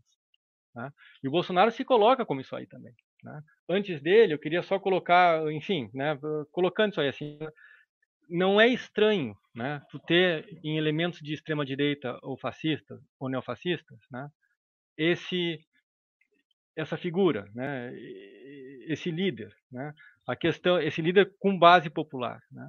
A questão é que uh, uh, lá tu tinha de fato o grande líder da nação, né, o condutor daquele estado que ia começar um Reich ou uma, uma grande nação italiana, por exemplo, de não sei quanto tempo. Né. Hoje se tem uh, aquele que coloca para resolver as questões do dia a dia, né, a moral que está acabando, né, questão, se joga o jogo da corrupção, que tem que combater, né? ou seja, tu entra né, numa espécie de pastichização do, do antigo fascismo. Né? Berramito, né, uma figura que, enfim, tem uma série de limites, né, tu já tem um, uma espécie de, de fascismo pastizado. Né? E isso aí é a mesma herança e o mesmo referencial histórico. No fascismo histórico, esses setores mais orgânicos, mais da, da base popular, seja Alemanha, seja Itália, para pegar os exemplos mais clássicos, eles não chegaram ao poder. Eles nunca fizeram parte do primeiro uh, do grande staff nazi. Eles nunca foram do primeiro escalão daqueles regimes. Pelo contrário, eles tiveram que ser neutralizados, porque eram era uma base popular muito grande que quando o, o fascismo chega ao poder e já chega com um projeto de guerra, né? Os estados fascistas no século, no começo do século XX, são os estados derrotados na Primeira Guerra Mundial. Os derrotados da Primeira Guerra Mundial, em princípio, né, em grande parte, vão ter regimes fascistas desde os anos 20 aos anos 30. E a guerra vai ser sempre o grande projeto desses estados. Uma grande base social de apoio e a guerra como isso. Quando essa base social ameaça ou começa a ameaçar a organização dos estados fascistas, essa base social ela, é ela é neutralizada ou ela é cooptada. Os fachos de Mussolini, aqueles grupos paramilitares, né, os, os, os camisas negras, vão ser sempre cooptados e controlados pelo Estado do Mussolini. No exemplo mais, mais radical, como sempre, o nazismo, né, Hitler chega ao poder em 33, um ano depois, ou um pouco mais, né, ele mata a SA. Ele elimina né, aquelas ASA, que é aquele grupo, desde os anos 20, da, das tropas de assalto. Aquele pessoal todo que, de fato, na rua, constituiu a grande base popular do Partido Nazista. Ele não deixa o poder dele, como grande staff dele e dos seus, ser ameaçado por essa grande base social fascista. Só que hoje o que se vê é que no fascismo histórico também né, deixa as referências ao fascismo de hoje. É como se hoje né, a, a, a, essa base social, essa espécie de baixo clero fascista, é a característica do fascismo de hoje. Tu não tem no Bolsonaro um grande estadista, uma figura que tenha o timbre da diplomacia. Né, pelo contrário, ele aparece como aquele cara do, do anti-establishment, né? o popularzão da caneta Bic, né? o cara que, né? enfim, que come cachorro quente e por aí que vai. Né? Só pegar um outro exemplo né, disso aí, fugir um pouco de Alemanha e Itália, quer dizer, na própria Espanha do Franco, que também se constitui fascista depois de uma guerra civil, né, o partido fascista espanhol é a Falange. É a Falange dos anos 30. Esse sim tem a cara uh, uh, uh, do que seria aquele, aquela ideia de, de, de, revolucionários contra a decadência capitalista e contra a ameaça socialista. A Falange, cujos líderes faziam estágio na Roma de Mussolini. Durante a Guerra Civil, no começo dela, é a Falange que começa a bagunça lá para as tropas de Franco tentarem daí derrubar o governo republicano. Só que no meio da Guerra Civil, que o próprio Franco assume, a, enfim, o, o carro-chefe tudo aí, e acaba cooptando ou deixando de lado a Falange. Franco representa aquele igreja, aquela aristocracia e aquele exército aristocrata conservador. Mas a, a base popular fascista na Espanha é a Falange. No fascismo histórico, essa base popular não chegou ao primeiro escalão. No fascismo de hoje, dizer, ela, é, ela é muito difundida e variada. Ela tem uma base social muito grande. E aí que dá é, a identidade de, de uma figura como, como Bolsonaro, que aparece como anti-tudo desde anticorrupção até a antidecadência moral, até a anti, né, enfim, a Deus acima de tudo, pátria, não sei do que, etc, etc. Então, assim, essa identidade, ela, de, de, digamos assim, de massa e líder, dentro do fascismo ou do neofascismo, é uma permanência. Né? E tem referência histórica, sim. A diferença é que lá, no fascismo histórico, ela não chegou ao primeiro escalão. Hoje, bom, né, de Trumps a Bolsonaros, chega. E nesse contexto todo, claro, né, se normaliza, o que falou a Tatiana, a banalização do mal. A ideia do negacionismo e do revolucionismo, coisa que o fascismo histórico sempre foi também. Né, negacionismo e revolucionismo é, é a base da construção, vamos chamar, cultural do fascismo, né, seja ontem, seja hoje. A violência como mote do campo político, né, aquele cara que né, vai te proteger do ladrão, do estuprador e por aí vai tudo isso aí, enfim, é, é, é, desse caldo que se alimenta uma figura como Bolsonaro e que ele ganha apoio. Né? Eu acho que assim, uh, entender o Bolsonaro em si se entende, mas claro, a, a pergunta colocada antes que é, que é mais complicada, como é que se chega a esse grande apoio a esse tipo de ideia? Né? A, a, lógica do estado de exceção é a territorialização do inimigo, né? sempre periférico, sempre né, minorias, etc. Né? O discurso de recuperação da ordem moral, e tudo isso atualmente na diferença dentro do, do contorno da chamada democracia. Uh, Bolsonaro e outros, eles ficam flertando, é sempre em cima desse fio da navalha, né? de ameaçar golpe, ameaçar fechamento da STF, ameaçar, ameaçar, ameaçar. A ameaça é a constante. O fascismo trabalha dentro da ameaça constante. Né? Dizer, essa é a lógica. A performance do Bolsonaro, essa meio doideira, é uma doideira calculada. Uma doideira assim, nada é muito, não é, é, é politicamente arranjado. Né? Não é nada assim aleatório. E é nisso que ele se, que, ele, que ele se vale, é nisso que ele, que ele conquista, né? Como, enfim, naqueles problemas imediatos, né? De violência, a decadência moral, sei lá o que, é, é nisso que ele ganha. De uma forma ou de outra, né? Assim como ontem, hoje o fascismo aparece então como essa pseudo-resposta. É sempre reativa, no, no hoje é sempre reativa. É uma defesa de um sistema que não consegue assim, dá oxigênio. Aí cria-se oxigênio em cima disso aí, da moral, da família, né, etc, etc. Né? Não tem mais a ideia da construção, tentando linkar os comentários de vocês, da construção do grande belo, da grande estética. Não há mais. Porque, de fato, é uma dança na beira do abismo. É uma espécie assim, vamos ligar o foda-se punilismo do mundo. É, estou tentando ser meio, talvez ele linkando com isso, sendo bastante superficial, mas é daí que se explica, o pessoal vai no barzinho, ah, dane-se a máscara, dane-se o vírus, né? É uma espécie de comportamento, assim, aonde uh, uh, uh, é o apego radical ao sintoma, não é a cura do sintoma. Em outros versos, né, encontra abrigo no peito do seu próprio traidor, né, já que não tem para onde ir. Né? E dessa forma é reacionário, né? potencializa o sintoma. Né? O negacionismo, o comportamento louco calculado, é onde tu ganha daí, em termos eleitorais, a, a, sua base também. Só fechando, quer dizer, num artigo que o Renato Lessa escreveu há pouco tempo, né? a diferença do fascismo hoje para ontem, quer dizer, hoje não se trata mais de pôr a sociedade dentro do Estado. O fascismo histórico, a sociedade toda era dentro do Estado.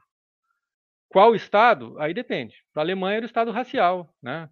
Para Portugal, aquele Estado católico, agrário, por aí vai. Né? Mas hoje não se trata mais de pôr a sociedade no Estado, mas devolver a sociedade ao estado de natureza. É justamente aquilo que esse sistema chamado neoliberalismo propõe. Né? O corte de qualquer segurança social, a ideia de uma concorrência tremenda, né? onde o homem é lobo do homem, né? o que segura o bom cidadão é a sua postura moral, etc, etc. Então, assim, devolver a sociedade ao estado da natureza, tirar da sociedade o grau de estabilidade que, que ela minimamente contém, né? E claro, um cenário onde a interação humana é governada pelo instinto, pela vontade, pela pulsão, pela reação, enfim, à enchente, à chuva, ao terremoto, ao estuprador, ao, ao, ao traficante.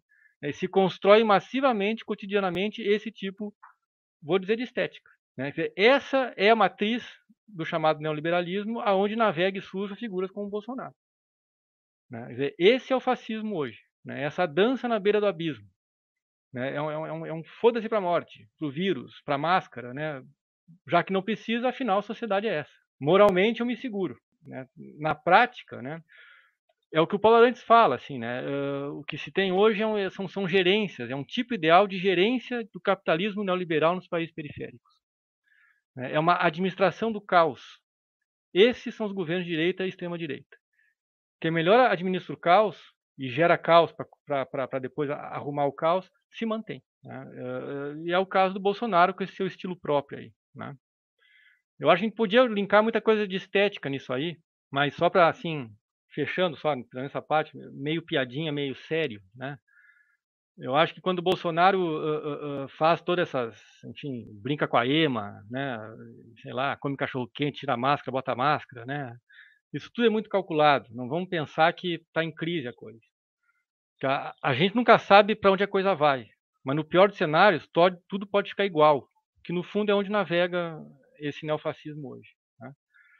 É, quando Ricardo Alvim, que era o secretário da Cultura, aparece na televisão, né, vestido de Goebbels, né, discursando Goebbels, né, com música do Wagner, depois ele foi demitido. Uh, o problema é que ele quis ser mais realista que o rei. Ele quis ser mais Bolsonaro que Bolsonaro. Né? Ele foi muito igual ao fascismo histórico e tomou muita crítica na cabeça. Ele não teve o jogo de cintura neofascista. Aí, claro, né? Tu vai aparecer de bigodinho de Hitler ou tu vai imitar Goebbels, aí é demais, porque daí vem a crítica em massa e a, figura tem que sair. Se ele faz qualquer palhaçada, toma leite, canta Ave Maria, aí, aí estaria valendo. Quer dizer, o erro dele é, foi na forma, não foi no conteúdo. A estética neofascista, de alguma forma, quer um pouco se desapegar. Não admite que vem de Hitler. Se o cara tenta imitar, ele está dando muita bandeira. Ele é, ele é deslocado. Meio brincadeira, meio sério, né? É, é para dizer assim, eu acho que se a gente tem um racismo estrutural, né, eu acho que nos últimos anos a gente provou que no Brasil nós temos um bolsonarismo estrutural, fruto né, da escravidão, fruto da experiência militar mal resolvida, enfim, fruto dessa mentalidade agora muito dominada por questões fundamentalistas, religiosas, etc. Né? É um bolsonarismo estrutural também que tem que se lidar. Eu não sei se o Bolsonaro merece né, ser conceito agora para analisar o pensamento da cidade brasileira, mas na ideia de meio brincar, meio sério, né, além de bolsonarismo, o conceito de fascista, fascistante ou fascistoide. Espengar na ideia do secretário Ricardo Alvim imitando Goebbels, né, a ideia do fascistoide. Né? Até almeja ser um grande fascista, mas no fundo permanece sendo debiloide. Né? Então, quer dizer, é, é, é, é, nesse jogo jocoso, calculado, meio irônico, que esse neofascismo sobrevive. Né? E esse é o jogo calculado, não é nada aleatório nem, nem muito por acaso. Bom, eu vou passar as perguntas, tem agora, porque já, o tempo está voando, mas tem as perguntas interessantes. Na verdade, um pouco de. Vou reunir como três grupos de perguntas e tentar responder, né, não ultrapassando muito, muito tempo, porque eu acho que vai ser difícil, né? É, a Ingrid, a Ingrid, ela colocou que gostaria que os professores falassem sobre as semelhanças estéticas do neofascismo brasileiro com os movimentos neofascistas europeus. E aí eu vou, é, deixa eu botar aqui, o José Soares, ele coloca, trazendo do Trump, a simpatia aos movimentos racistas, e aí ele fala da questão do, dos golpes da América Latina, né, resistência desses pacotes econômicos, e se poderia falar um pouco desses fascismos no período de 30 a 45. Eu acho que, na verdade, se falou um pouco, seria discutir é, esse neofascismo que nós colocamos aqui no, caso do governo Bolsonaro, que eu concordo com o Flaviano, não é só o Bolsonaro, né? Eu acho que se tem um racismo estrutural, tem um bolsonarismo estrutural, mas é nesse diálogo um pouco com esse neofascismo europeu, esse neofascismo dos Estados Unidos, muito vinculado à figura do Donald Trump. Vou botar aqui outro. Pedro Aguiar, ele colocou, pegando carona no que a Tatiana disse sobre o choque com a vida cosmopolita, dá para dizermos que o fascismo nasce da frustração com as promessas de modernidade? Né? Ele faz um complemento. Se o referencial estético do fascismo alemão é medieval, o italiano é o de Roma, o do fascismo brasileiro qual é?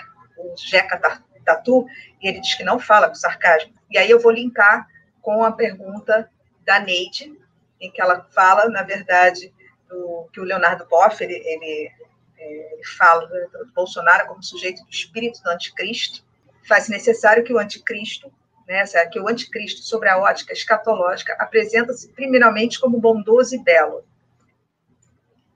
E aí ela fala também que seria a questão de trazer o Jeca Tatu. Então, eu acho que era interessante juntar um pouco e dizer qual é essa estética, né, com essa representação. Na verdade, não são três grupos, são dois grupos, eu acho que de perguntas, se vocês puderem responder, não, não alongando muito, né? Tatiana, Flaviano, aí vocês sim, pode ficar à vontade para responder. Jaque, você podia recuperar para mim qual foi a pergunta do Trump que eu perdi aqui? Foram tantas é, não, que eu perdi.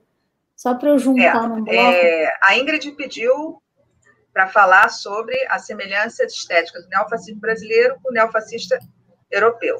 Mas o José Soares, que fala do, do, da proximidade do Trump com os movimentos neofascistas, né, racistas, na verdade, ela, ele pede para falar um pouco sobre o fascismo de período 30 a 45 na América Latina.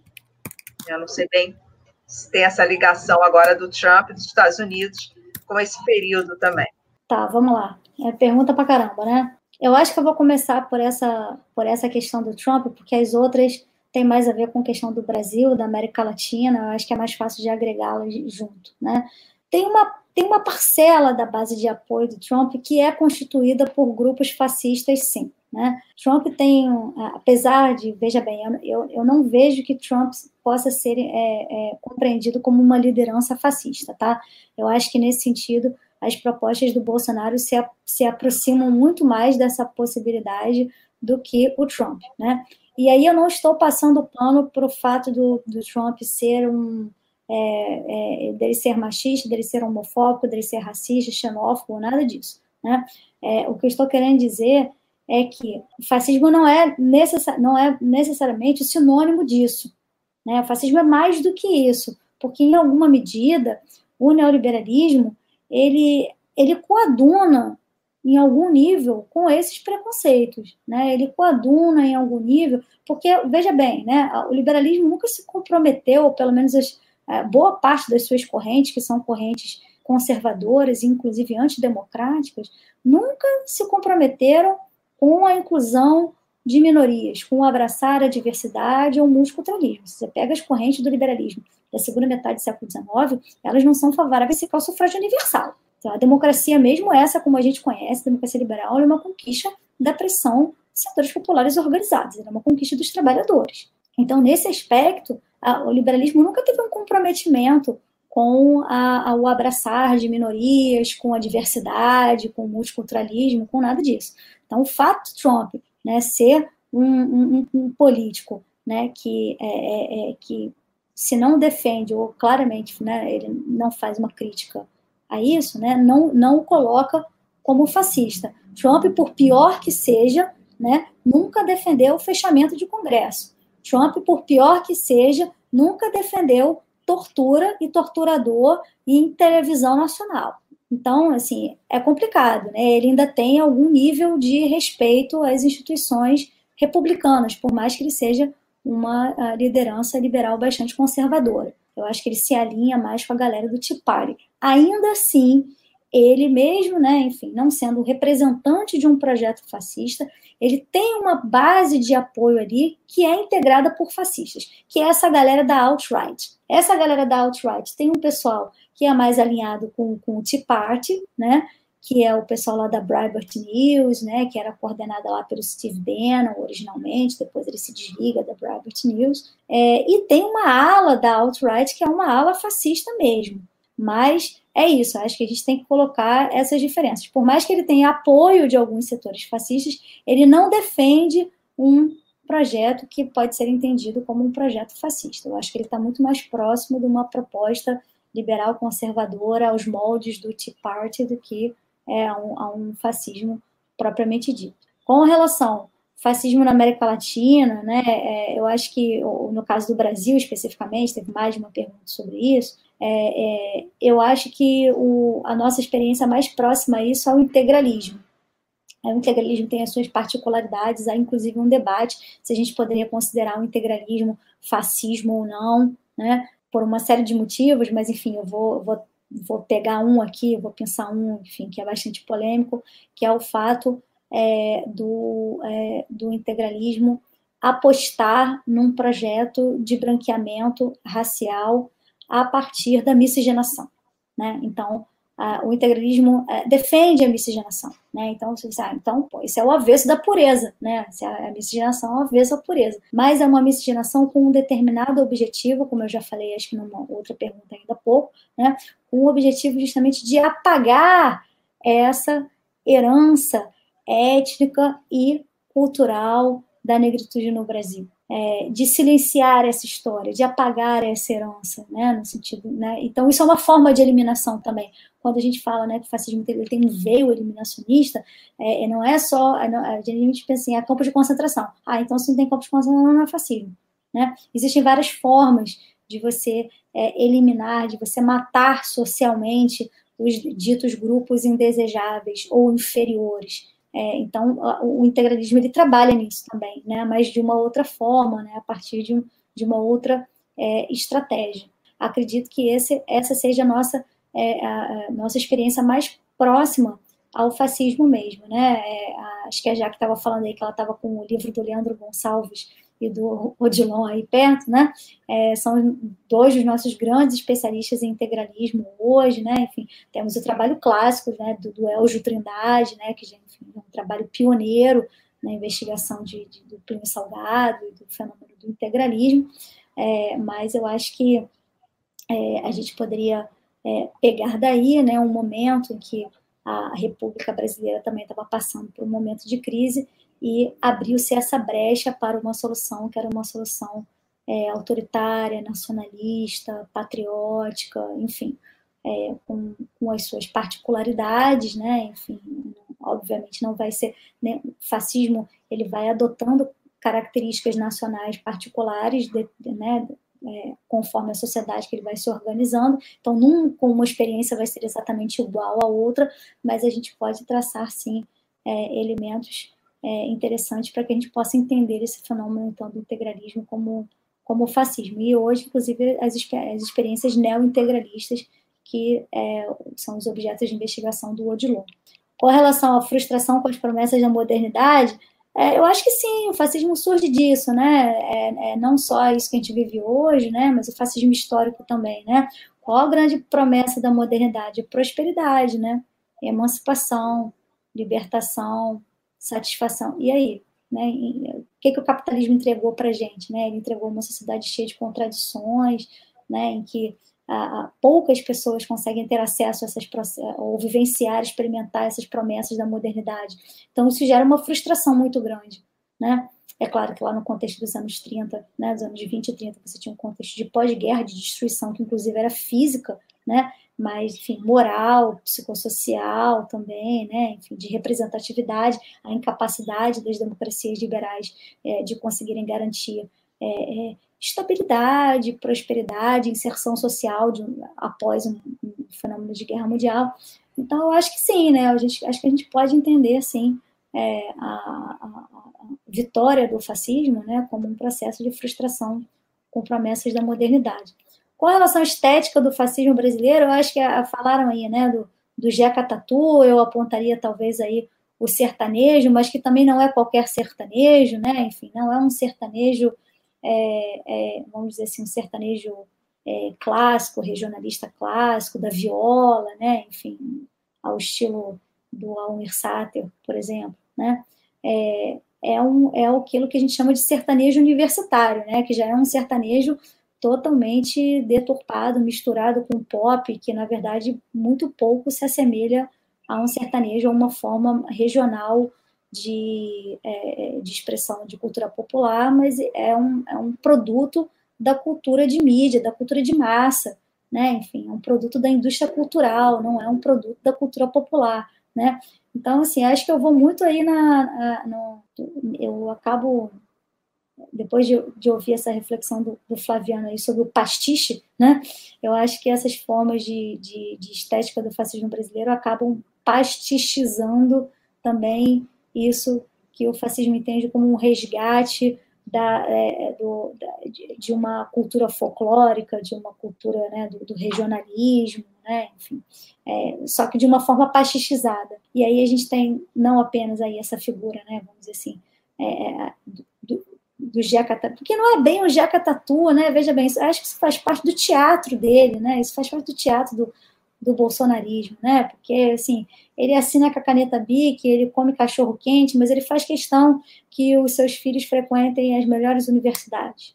Ele faz questão de botar o filho para estudar no exterior, né? Enfim, então, assim, de Jacatatu não tem nada. A forma como, como ele vive, eu tenho certeza que a filha dele não é uma Jacatatu, não é uma menina que não sabe se sentar à mesa, ou que os filhos dele não são homens que sabem se sentar à mesa. O fato deles terem propostas políticas toscas não quer dizer.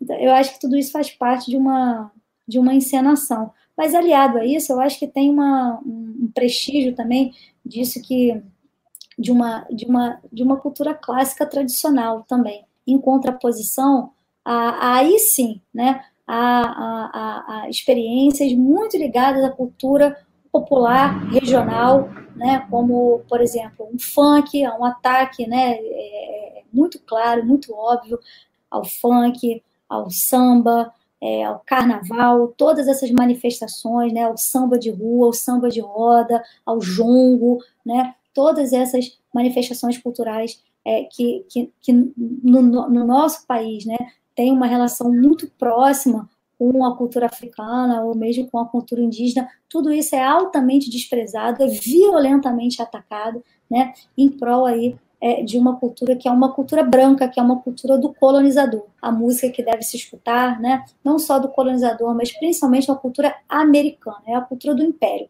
né, é a cultura do imperialismo, do nosso dominador imperialista principal, historicamente, que são os Estados Unidos. A Damares é, é, foi, há um tempo atrás, acho que num, num evento cultural, e, e uma das, das uh, secretárias que estava acompanhando, acho que foi entrevistada e falou assim, aqui, ó, aqui, ó, tinha, eles apresentaram uma, uma, uma, uma, apresentação cultural que era música clássica, e falou, tá vendo, aqui é alta cultura, aqui se toca alta cultura, né, no, no auge da ignorância da criatura, ela ainda confundiu a alta cultura, que não existe alta cultura, né, existe alta costura, que ela confundiu com a dita alta cultura. Mas o que ela queria dizer com alta cultura?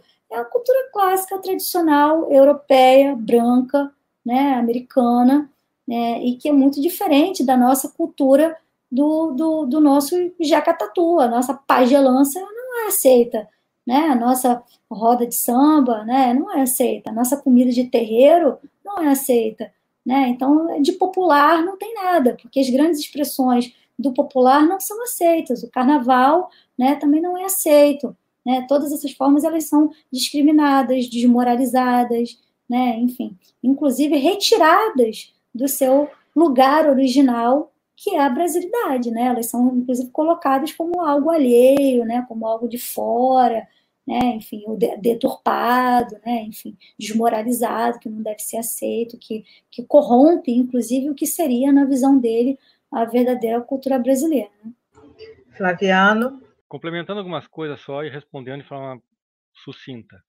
Uh, de fato, assim, o, o, fascismo quando surge, ele surge como um grande fenômeno lá nos anos 30, né? E tem suas influências, inclusive na América Latina, muito fortes. A IB, de fato, é o nosso exemplo, né? Uh, não, não, dá para esquecer que o Perón na Argentina flerta muito próximo, né? Com grupos fascistas. Na Bolívia teve um partido fascista muito muito forte. Quer dizer, assim, o fascismo teve sua experiência no continente latino-americano, né, enquanto partido. Né? E é claro que, no, no, caso brasileiro, o próprio Getúlio. Né, ele sempre flertou e transitou muito bem até, a, até onde pôde inclusive em termos ideológicos, né, junto ao fascismo. Bom, uh, perguntaram da, da, da, da, das semelhanças de, com comparativas com Europa e Brasil. Eu queria me permitir, então, vou responder de forma sucinta e aproveitar as imagens para isso também, já que já que aqui estão. A gente falou na AIB, né, de uma espécie de partido fascista. A AIB depois da guerra ela é ela é ela é transmutada no Partido Republicano Popular e durou muito tempo. O Plínio Salgado foi eleito senador e etc. Né? Uh, em novembro do ano passado, Bolsonaro e seus filhos fundam um partido Aliança pelo Brasil. Né? Tá aí uma estética do partido. Né? Assim, uma série de cartuchos de bala, talvez né, para algum autor que eu li no, na, época na crítica, é o primeiro partido neofascista do Brasil. Né? A intenção talvez era concorrer esse ano para as prefeituras, mas tem prazo para assinaturas no Congresso, no Senado, acho que não conseguiram. Né?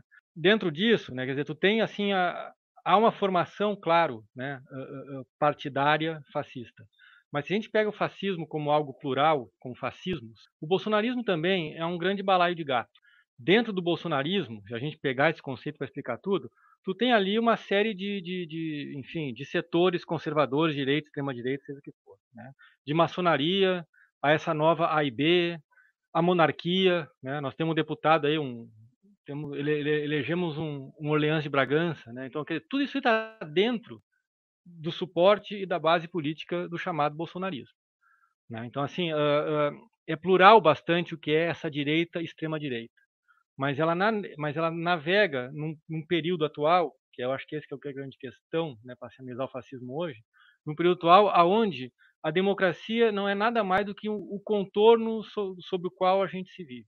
Se fosse uma fazenda, né, uma chácara, a porteira da chácara estava escrito assim democracia, só que o solo o que ela está produzindo, né? É muito mais essa erva daninha que por dentro mitiga, solapa e destrói cada vez e vive dessa mitigação e destruição da chamada democracia. Né? Então, assim, o fascismo é de fato um conceito explicativo hoje, com todas as comparações, com todas as diferenças, com tudo que tem, né?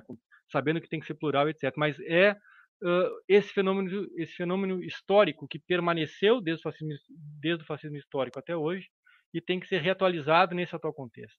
E o bolsonarismo é um exemplo disso.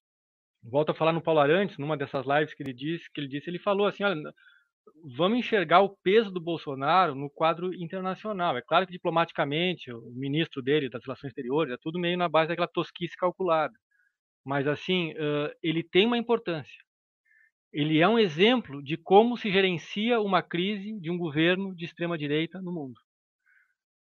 Para quem tu governa, como que tu governa, frente a uma, como se governa frente a uma pandemia. O Bolsonaro é uma espécie de laboratório, sim. Né?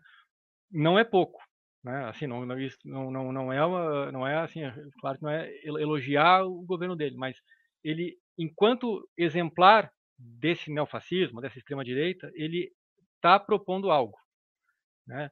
Embaixo dele tu tem setores militares que o garantem, tu tem esses vários grupos de maçons, A e Bs, a, a monarquias e, e, grupos de direita, tu tem principalmente essa grande conivência generalizada, né, sem a qual nem o fascismo histórico existiria, nem Bolsonaro se elegeria. É a decadência, né, assim como lá os setores da democracia e do liberalismo eh, foram teve uma, uma derrocada política, como teve aqui a chamada social-democracia ou algo que tinha disso aqui. Né? É nessa, é nessa derrocada né, dessa, da, da, grande base política, vamos chamar assim, desse meio de campo, que uma figura como Bolsonaro acaba entrando. Né, dentro desse contexto, de fato. Sob ele, tu tem esses vários grupos né, que podem daí uh, atuar sob o contorno do chamado bolsonarismo.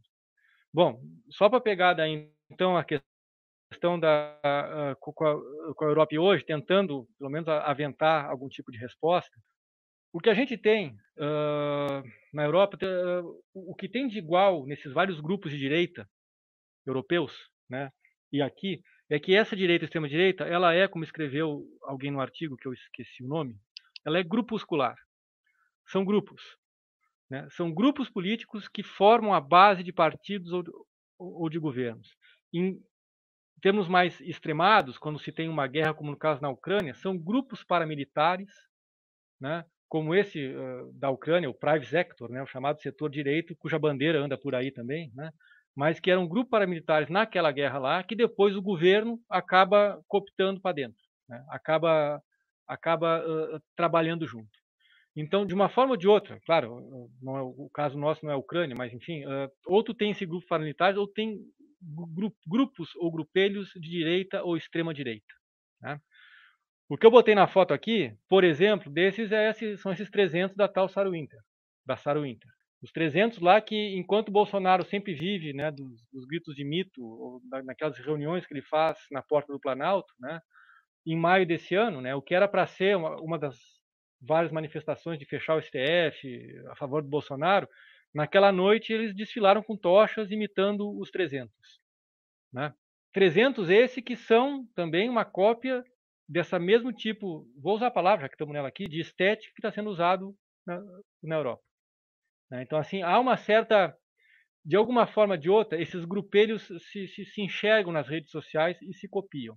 Então, assim, além dessa questão grupus, grupuscular, o que tem de igual é a questão, claro, da intolerância, da convicção e, de, e do direito de, de, se chamar de direita, ou de, no mínimo, conservador, dessa moral conservadora intolerante, questão a aborto, questão a drogas, questão a imigrantes, que é tudo isso aí, né?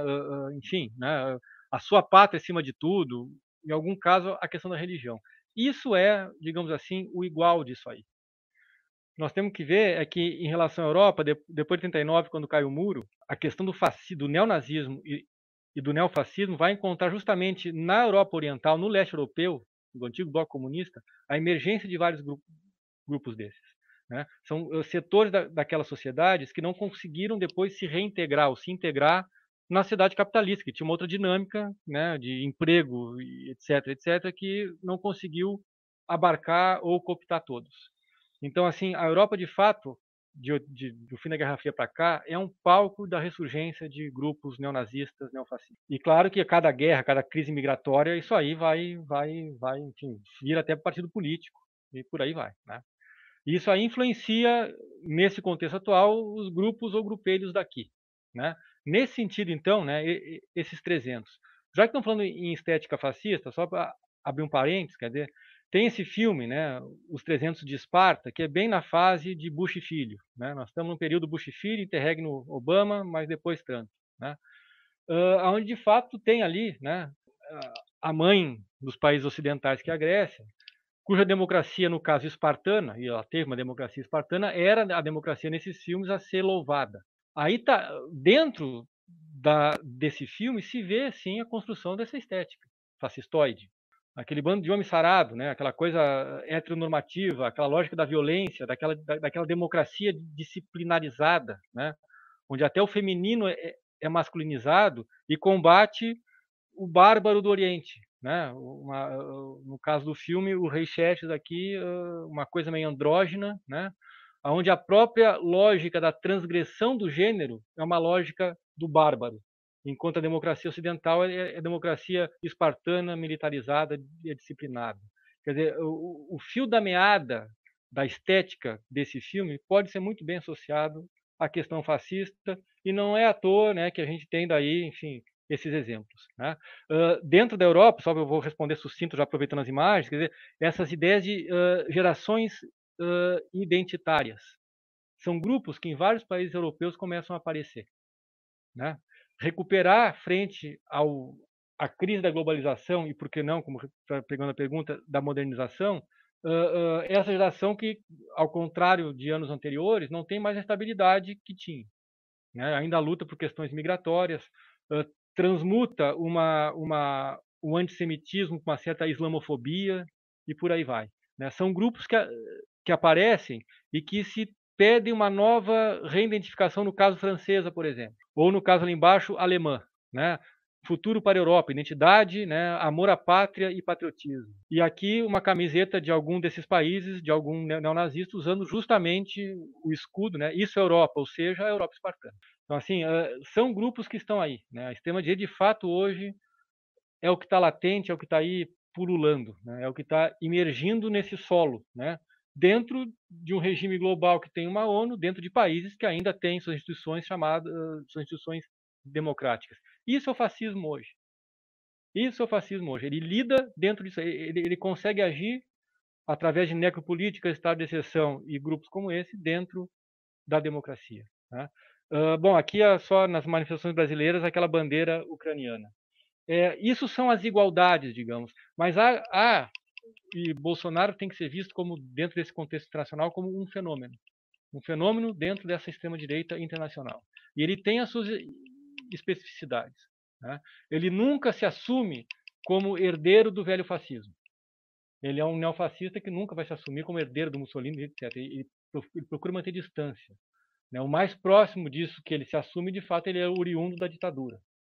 E mais pior do que isso, orgulhosamente oriundo dos porões da ditadura. Né? Uh, ele não faz do racismo, assim, claro que tem, mas racismo uma questão antimigratória, etc., como é em alguns países europeus, né? Polônia, Hungria, etc., né? Uh, ele, ele, não faz do racismo a única bandeira né, política ele não faz oficialmente do racismo projetos políticos.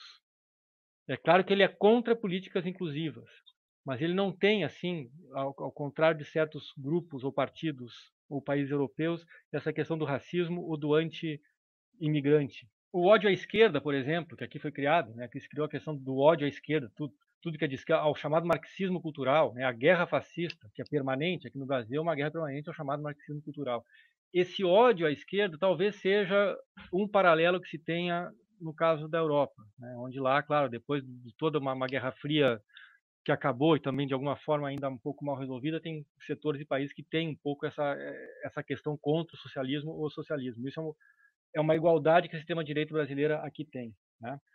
É, mas assim, uh, o projeto do Bolsonaro, antes de mais nada, a gente tem que saber que ele não, ele não, em termos o projeto dele, fascista, é o projeto esse da moral e da política. O projeto econômico que, que ele sustenta é o ultraliberalismo do Guedes, que é um ultraliberalismo que não tem na Europa. A crise europeia via direita, ela é respondida através de um Brexit, através de fechamento de fronteiras, através de uma espécie de renacionalização da sua política econômica, de alguma forma. Ao contrário do Bolsonaro, que é um exemplo de total apego e condescendência né, às, enfim, aos ditames da liberdade de mercado. Né. Então, assim, Bolsonaro tem a sua especificidade. E eu acho que vale colocar também que nessa versão brasileira, e talvez latino-americana de alguma forma, brasileira muito, a presença do neopentecostalismo. Né. A presença de uma base social muito vinculada, enfim, à religião, né, que por conta dessas suas enfim, congruências e concordâncias com tudo que tem em termos de moral, etc., acaba sendo a grande base social e, e, eleitoral do Bolsonaro. Então, assim, ele tem algumas igualdades, sim, mas também ele tem a sua especificidade e seu peso dentro, digamos assim, desse laboratório neofascista, vamos chamar assim, ou de extrema direita atual. Era isso. Bom, é, existem algumas perguntas, existem algumas perguntas, vou pedir desculpa, né? Mas já estamos com duas horas de live acho que foi a mais longa que nós tivemos até agora, e, várias coisas ainda que ficam, que nós queremos dizer. Eu vou passar as perguntas depois para vocês, se vocês no futuro quiserem responder para eles, ou seja, né, eu peço desculpa a todos, mas realmente não tem como trazer. Vou pedir, então, é, as palavras finais da Tatiana, do Flaviano, da Ângela, é, agradecer muito, foi, um, foi uma aula, assim, incrível, eu acho que vários pontos que para nós são importantes ficarem claros, especialmente porque nós estamos sendo bombardeados com, o conceito de fascista, sem entendermos ao certo como funciona essa ideia de fascismo. Talvez a gente entenda uma ou outra coisa, mas é, é eu, eu, costumo dizer, eu brinco, né? Como na minha tese eu trabalhei com a Veja, eu brinco sempre que a gente tem que conhecer o inimigo para poder combater, né?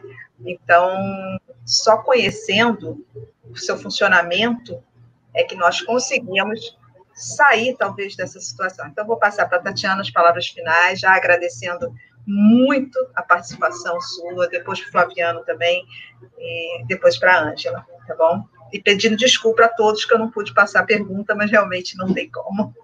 É, então, para as minhas considerações finais, eu acho que é isso, assim, é, fascismo hoje é um termo é, que está bastante em voga, mas as pessoas, na verdade, conhecem muito pouco sobre ele, né? E ah, o que a gente observa muitas vezes é até uma vulgarização, uma utilização vulgarizada do termo, né?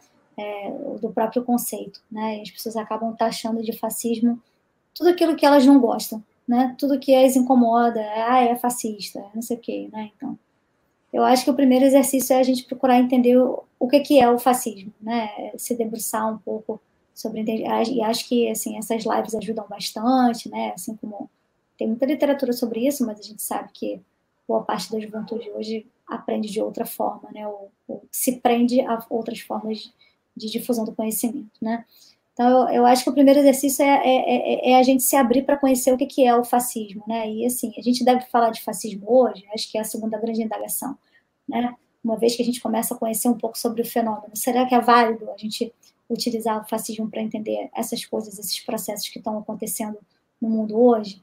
É, eu acho que sim, né? É, eu acho que é importantíssimo não apenas a gente é, conhecer é, o, que é o fascismo, porque só a gente conhecendo o que é fascismo a gente vai conseguir identificar quando a gente se depara com um tipo de expressão fascista. Né? E só quando a gente consegue identificar que a gente está se deparando com um tipo, né, com uma expressão fascista, que a gente consegue se organizar para combater e resistir a ela, né? Porque em última instância o fascismo ele, ele é uma ameaça à vida, né? Ele ele destrói o mundo, né? A história e todo o registro é, de diversidade que foi construída até agora. Né?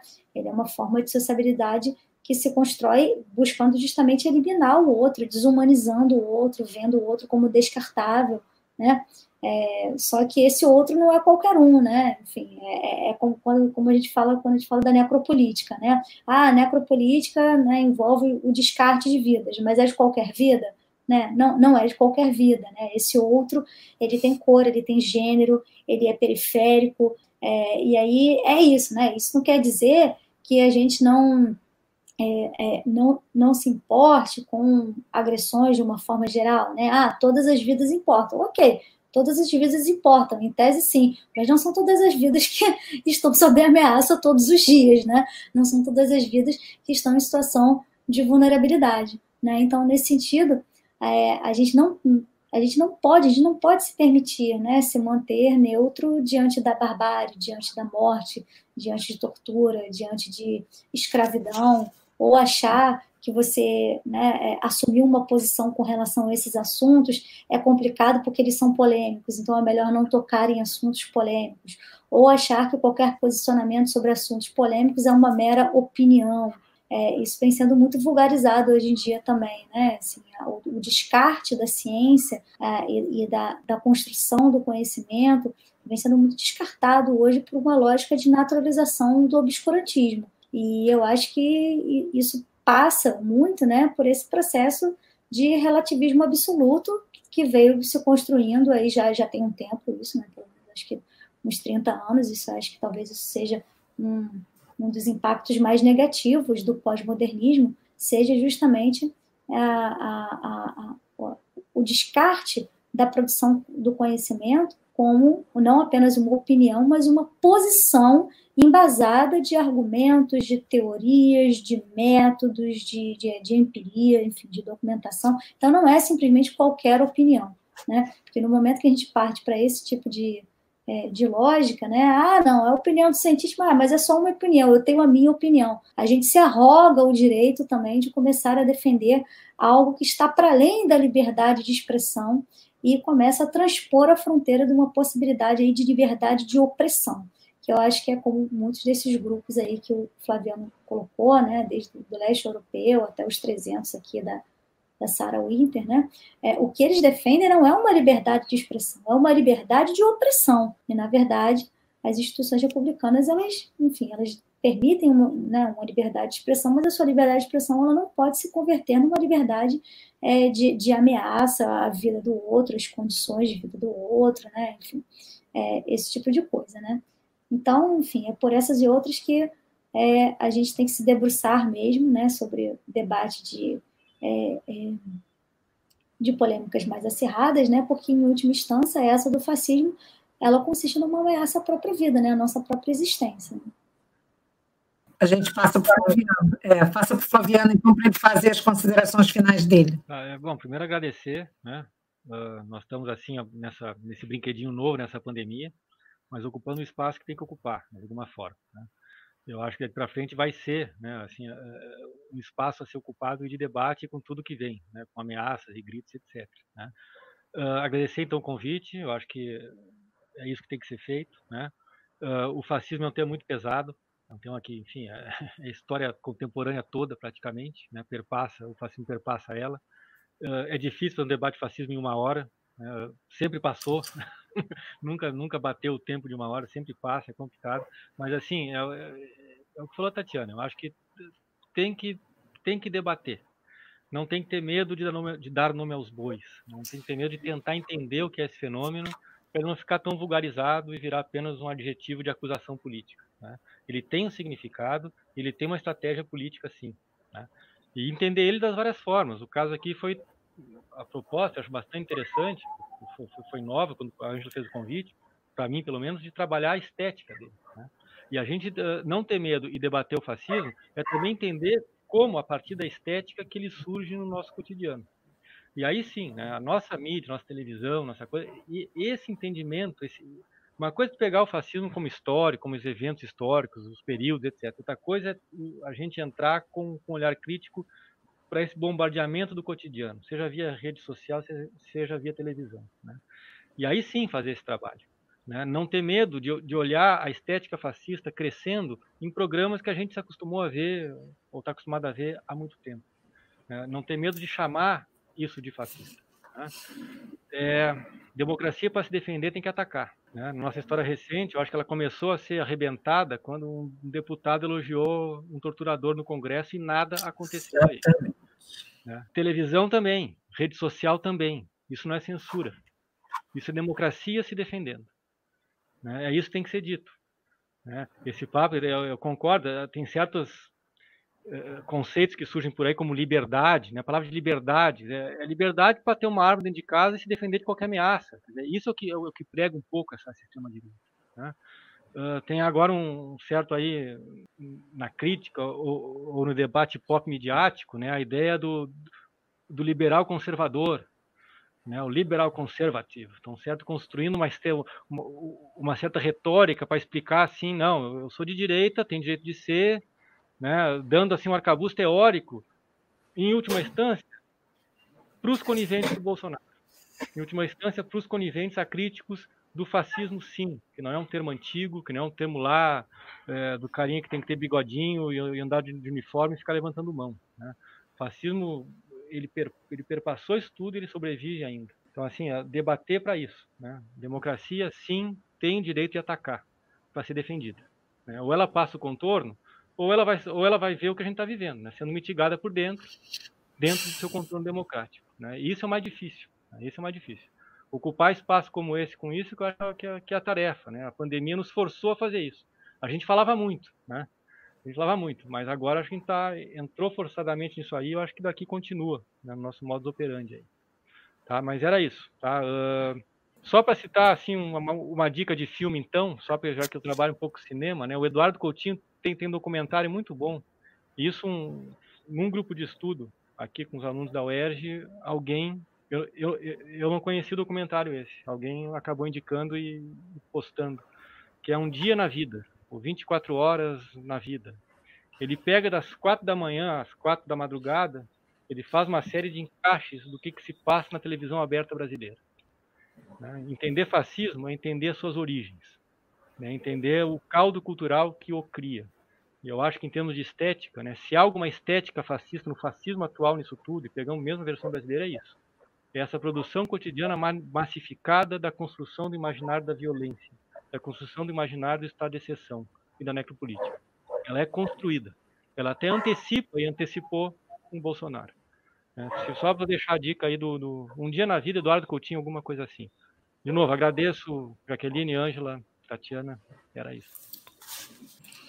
Bom, é, a gente já está é, mais do que passou do nosso horário.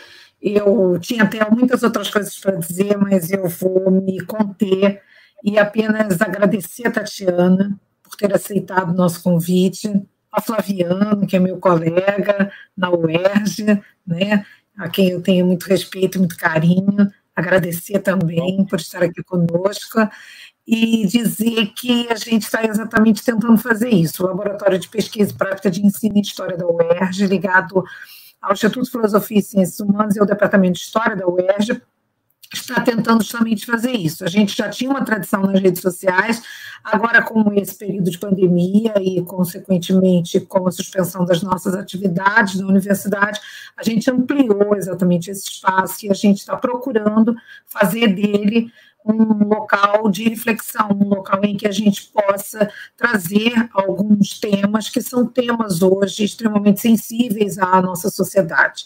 E esse foi, sem dúvida alguma, um dos temas mais importantes, tanto é que é a mais longa das nossas lives, dos nossos encontros virtuais. E eu só tenho a agradecer a vocês. Vocês foram muito precisos, mostrando a complexidade do fenômeno, mostrando que não se pode banalizar o fenômeno, mas, ao mesmo tempo, mostrando que a gente precisa discuti-lo e que a gente precisa enfrentá-lo né? E a melhor forma justamente da gente enfrentar é a gente falar sobre ele, como vocês mesmos disseram, a gente conhecer e falar sobre ele. E aí eu termino dizendo isso. Eu concordo com vocês quando vocês disseram a respeito do fenômeno, né? do bolsonarismo, com todas as aspas, mas enfim, e que de como esse fenômeno foi crescendo, e sobretudo ele começa justamente a crescer naquele dia fatídico do impeachment, quando ele faz aquela homenagem a um torturador e que ele sai dali de dentro do Congresso Nacional sem sofrer nenhum tipo de punição. Né? A partir dali, a gente começou a trilhar esse caminho da chegada da extrema-direita ao Brasil, e a gente fica se perguntando como é que um militar medíocre, de uma carreira medíocre dentro do Exército, assim como uma carreira medíocre na política, se torna presidente da República né, com todo o apoio que ele teve. Mas isso aí pode ser tema, né, Jaqueline, para uma outra live nossa, quem sabe. Bom, eu agradeço muitíssimo a todos vocês, agradeço aos nossos estagiários que ficam nos bastidores, mas sem eles a gente não poderia fazer esse trabalho. Agradeço a Jaque, minha parceira, aqui também nesse trabalho do LPPE, e a toda a equipe do LPPE, que também não está aqui nesse momento, professora Edna, professor Washington, aos, a professora Ingrid, que também é pesquisadora associada, a Cláudia, que é pesquisadora associada, nosso laboratório, enfim, todos aí que estiveram conosco e vocês também que nos assistiram, tá bom? Muito obrigada Flaviano. Tatiana, permaneça um pouquinho mais com a gente aí. É, só, só complementar. É, para complementar, Flaviano, o que Flaviano falou sobre a democracia, só para dizer que é exatamente isso. Quando eu fiz um comentário que alguns não entenderam, é, nós sempre respeitamos opiniões diferentes e divergentes, que não, não, não, é, não defendemos pensamento único, mas jamais podemos ser tolerantes com intolerantes. Então, é, qualquer um que quiser vir conversar, fundamentar, pensando diferente, será bem recebido. Né? A qualquer um que vier apenas para atacar, eu concordo com o Flaviano. A democracia também tem que atacar, porque senão nós chegamos a um ponto que não teremos mais nem como sobreviver. Eu quero agradecer muito, como a Ângela já falou tudo de todos nós, eu agradeço a todo mundo que nos assistiu. Estão perguntando quais são as próximas. Então, eu já digo mais ou menos, serão é um tema que é muito caro a nós, que nós estamos fechando ainda sobre história pública, que é exatamente isso que nós estamos tentando fazer e que já fazemos antes, que é discutir essa história para além dos muros da academia, ainda não temos a data, e aí nós teremos outro, né, uma outra conversa, Ângela, que deve demorar muito tempo também, que é com o Odilon Caldeira e o Leandro Gonçalves sobre o livro deles de integralismo e neointegralismo. Esse está uhum. marcado dia 18 de agosto. Então, deixo boa noite a todos e a todas e agradecer muito a presença.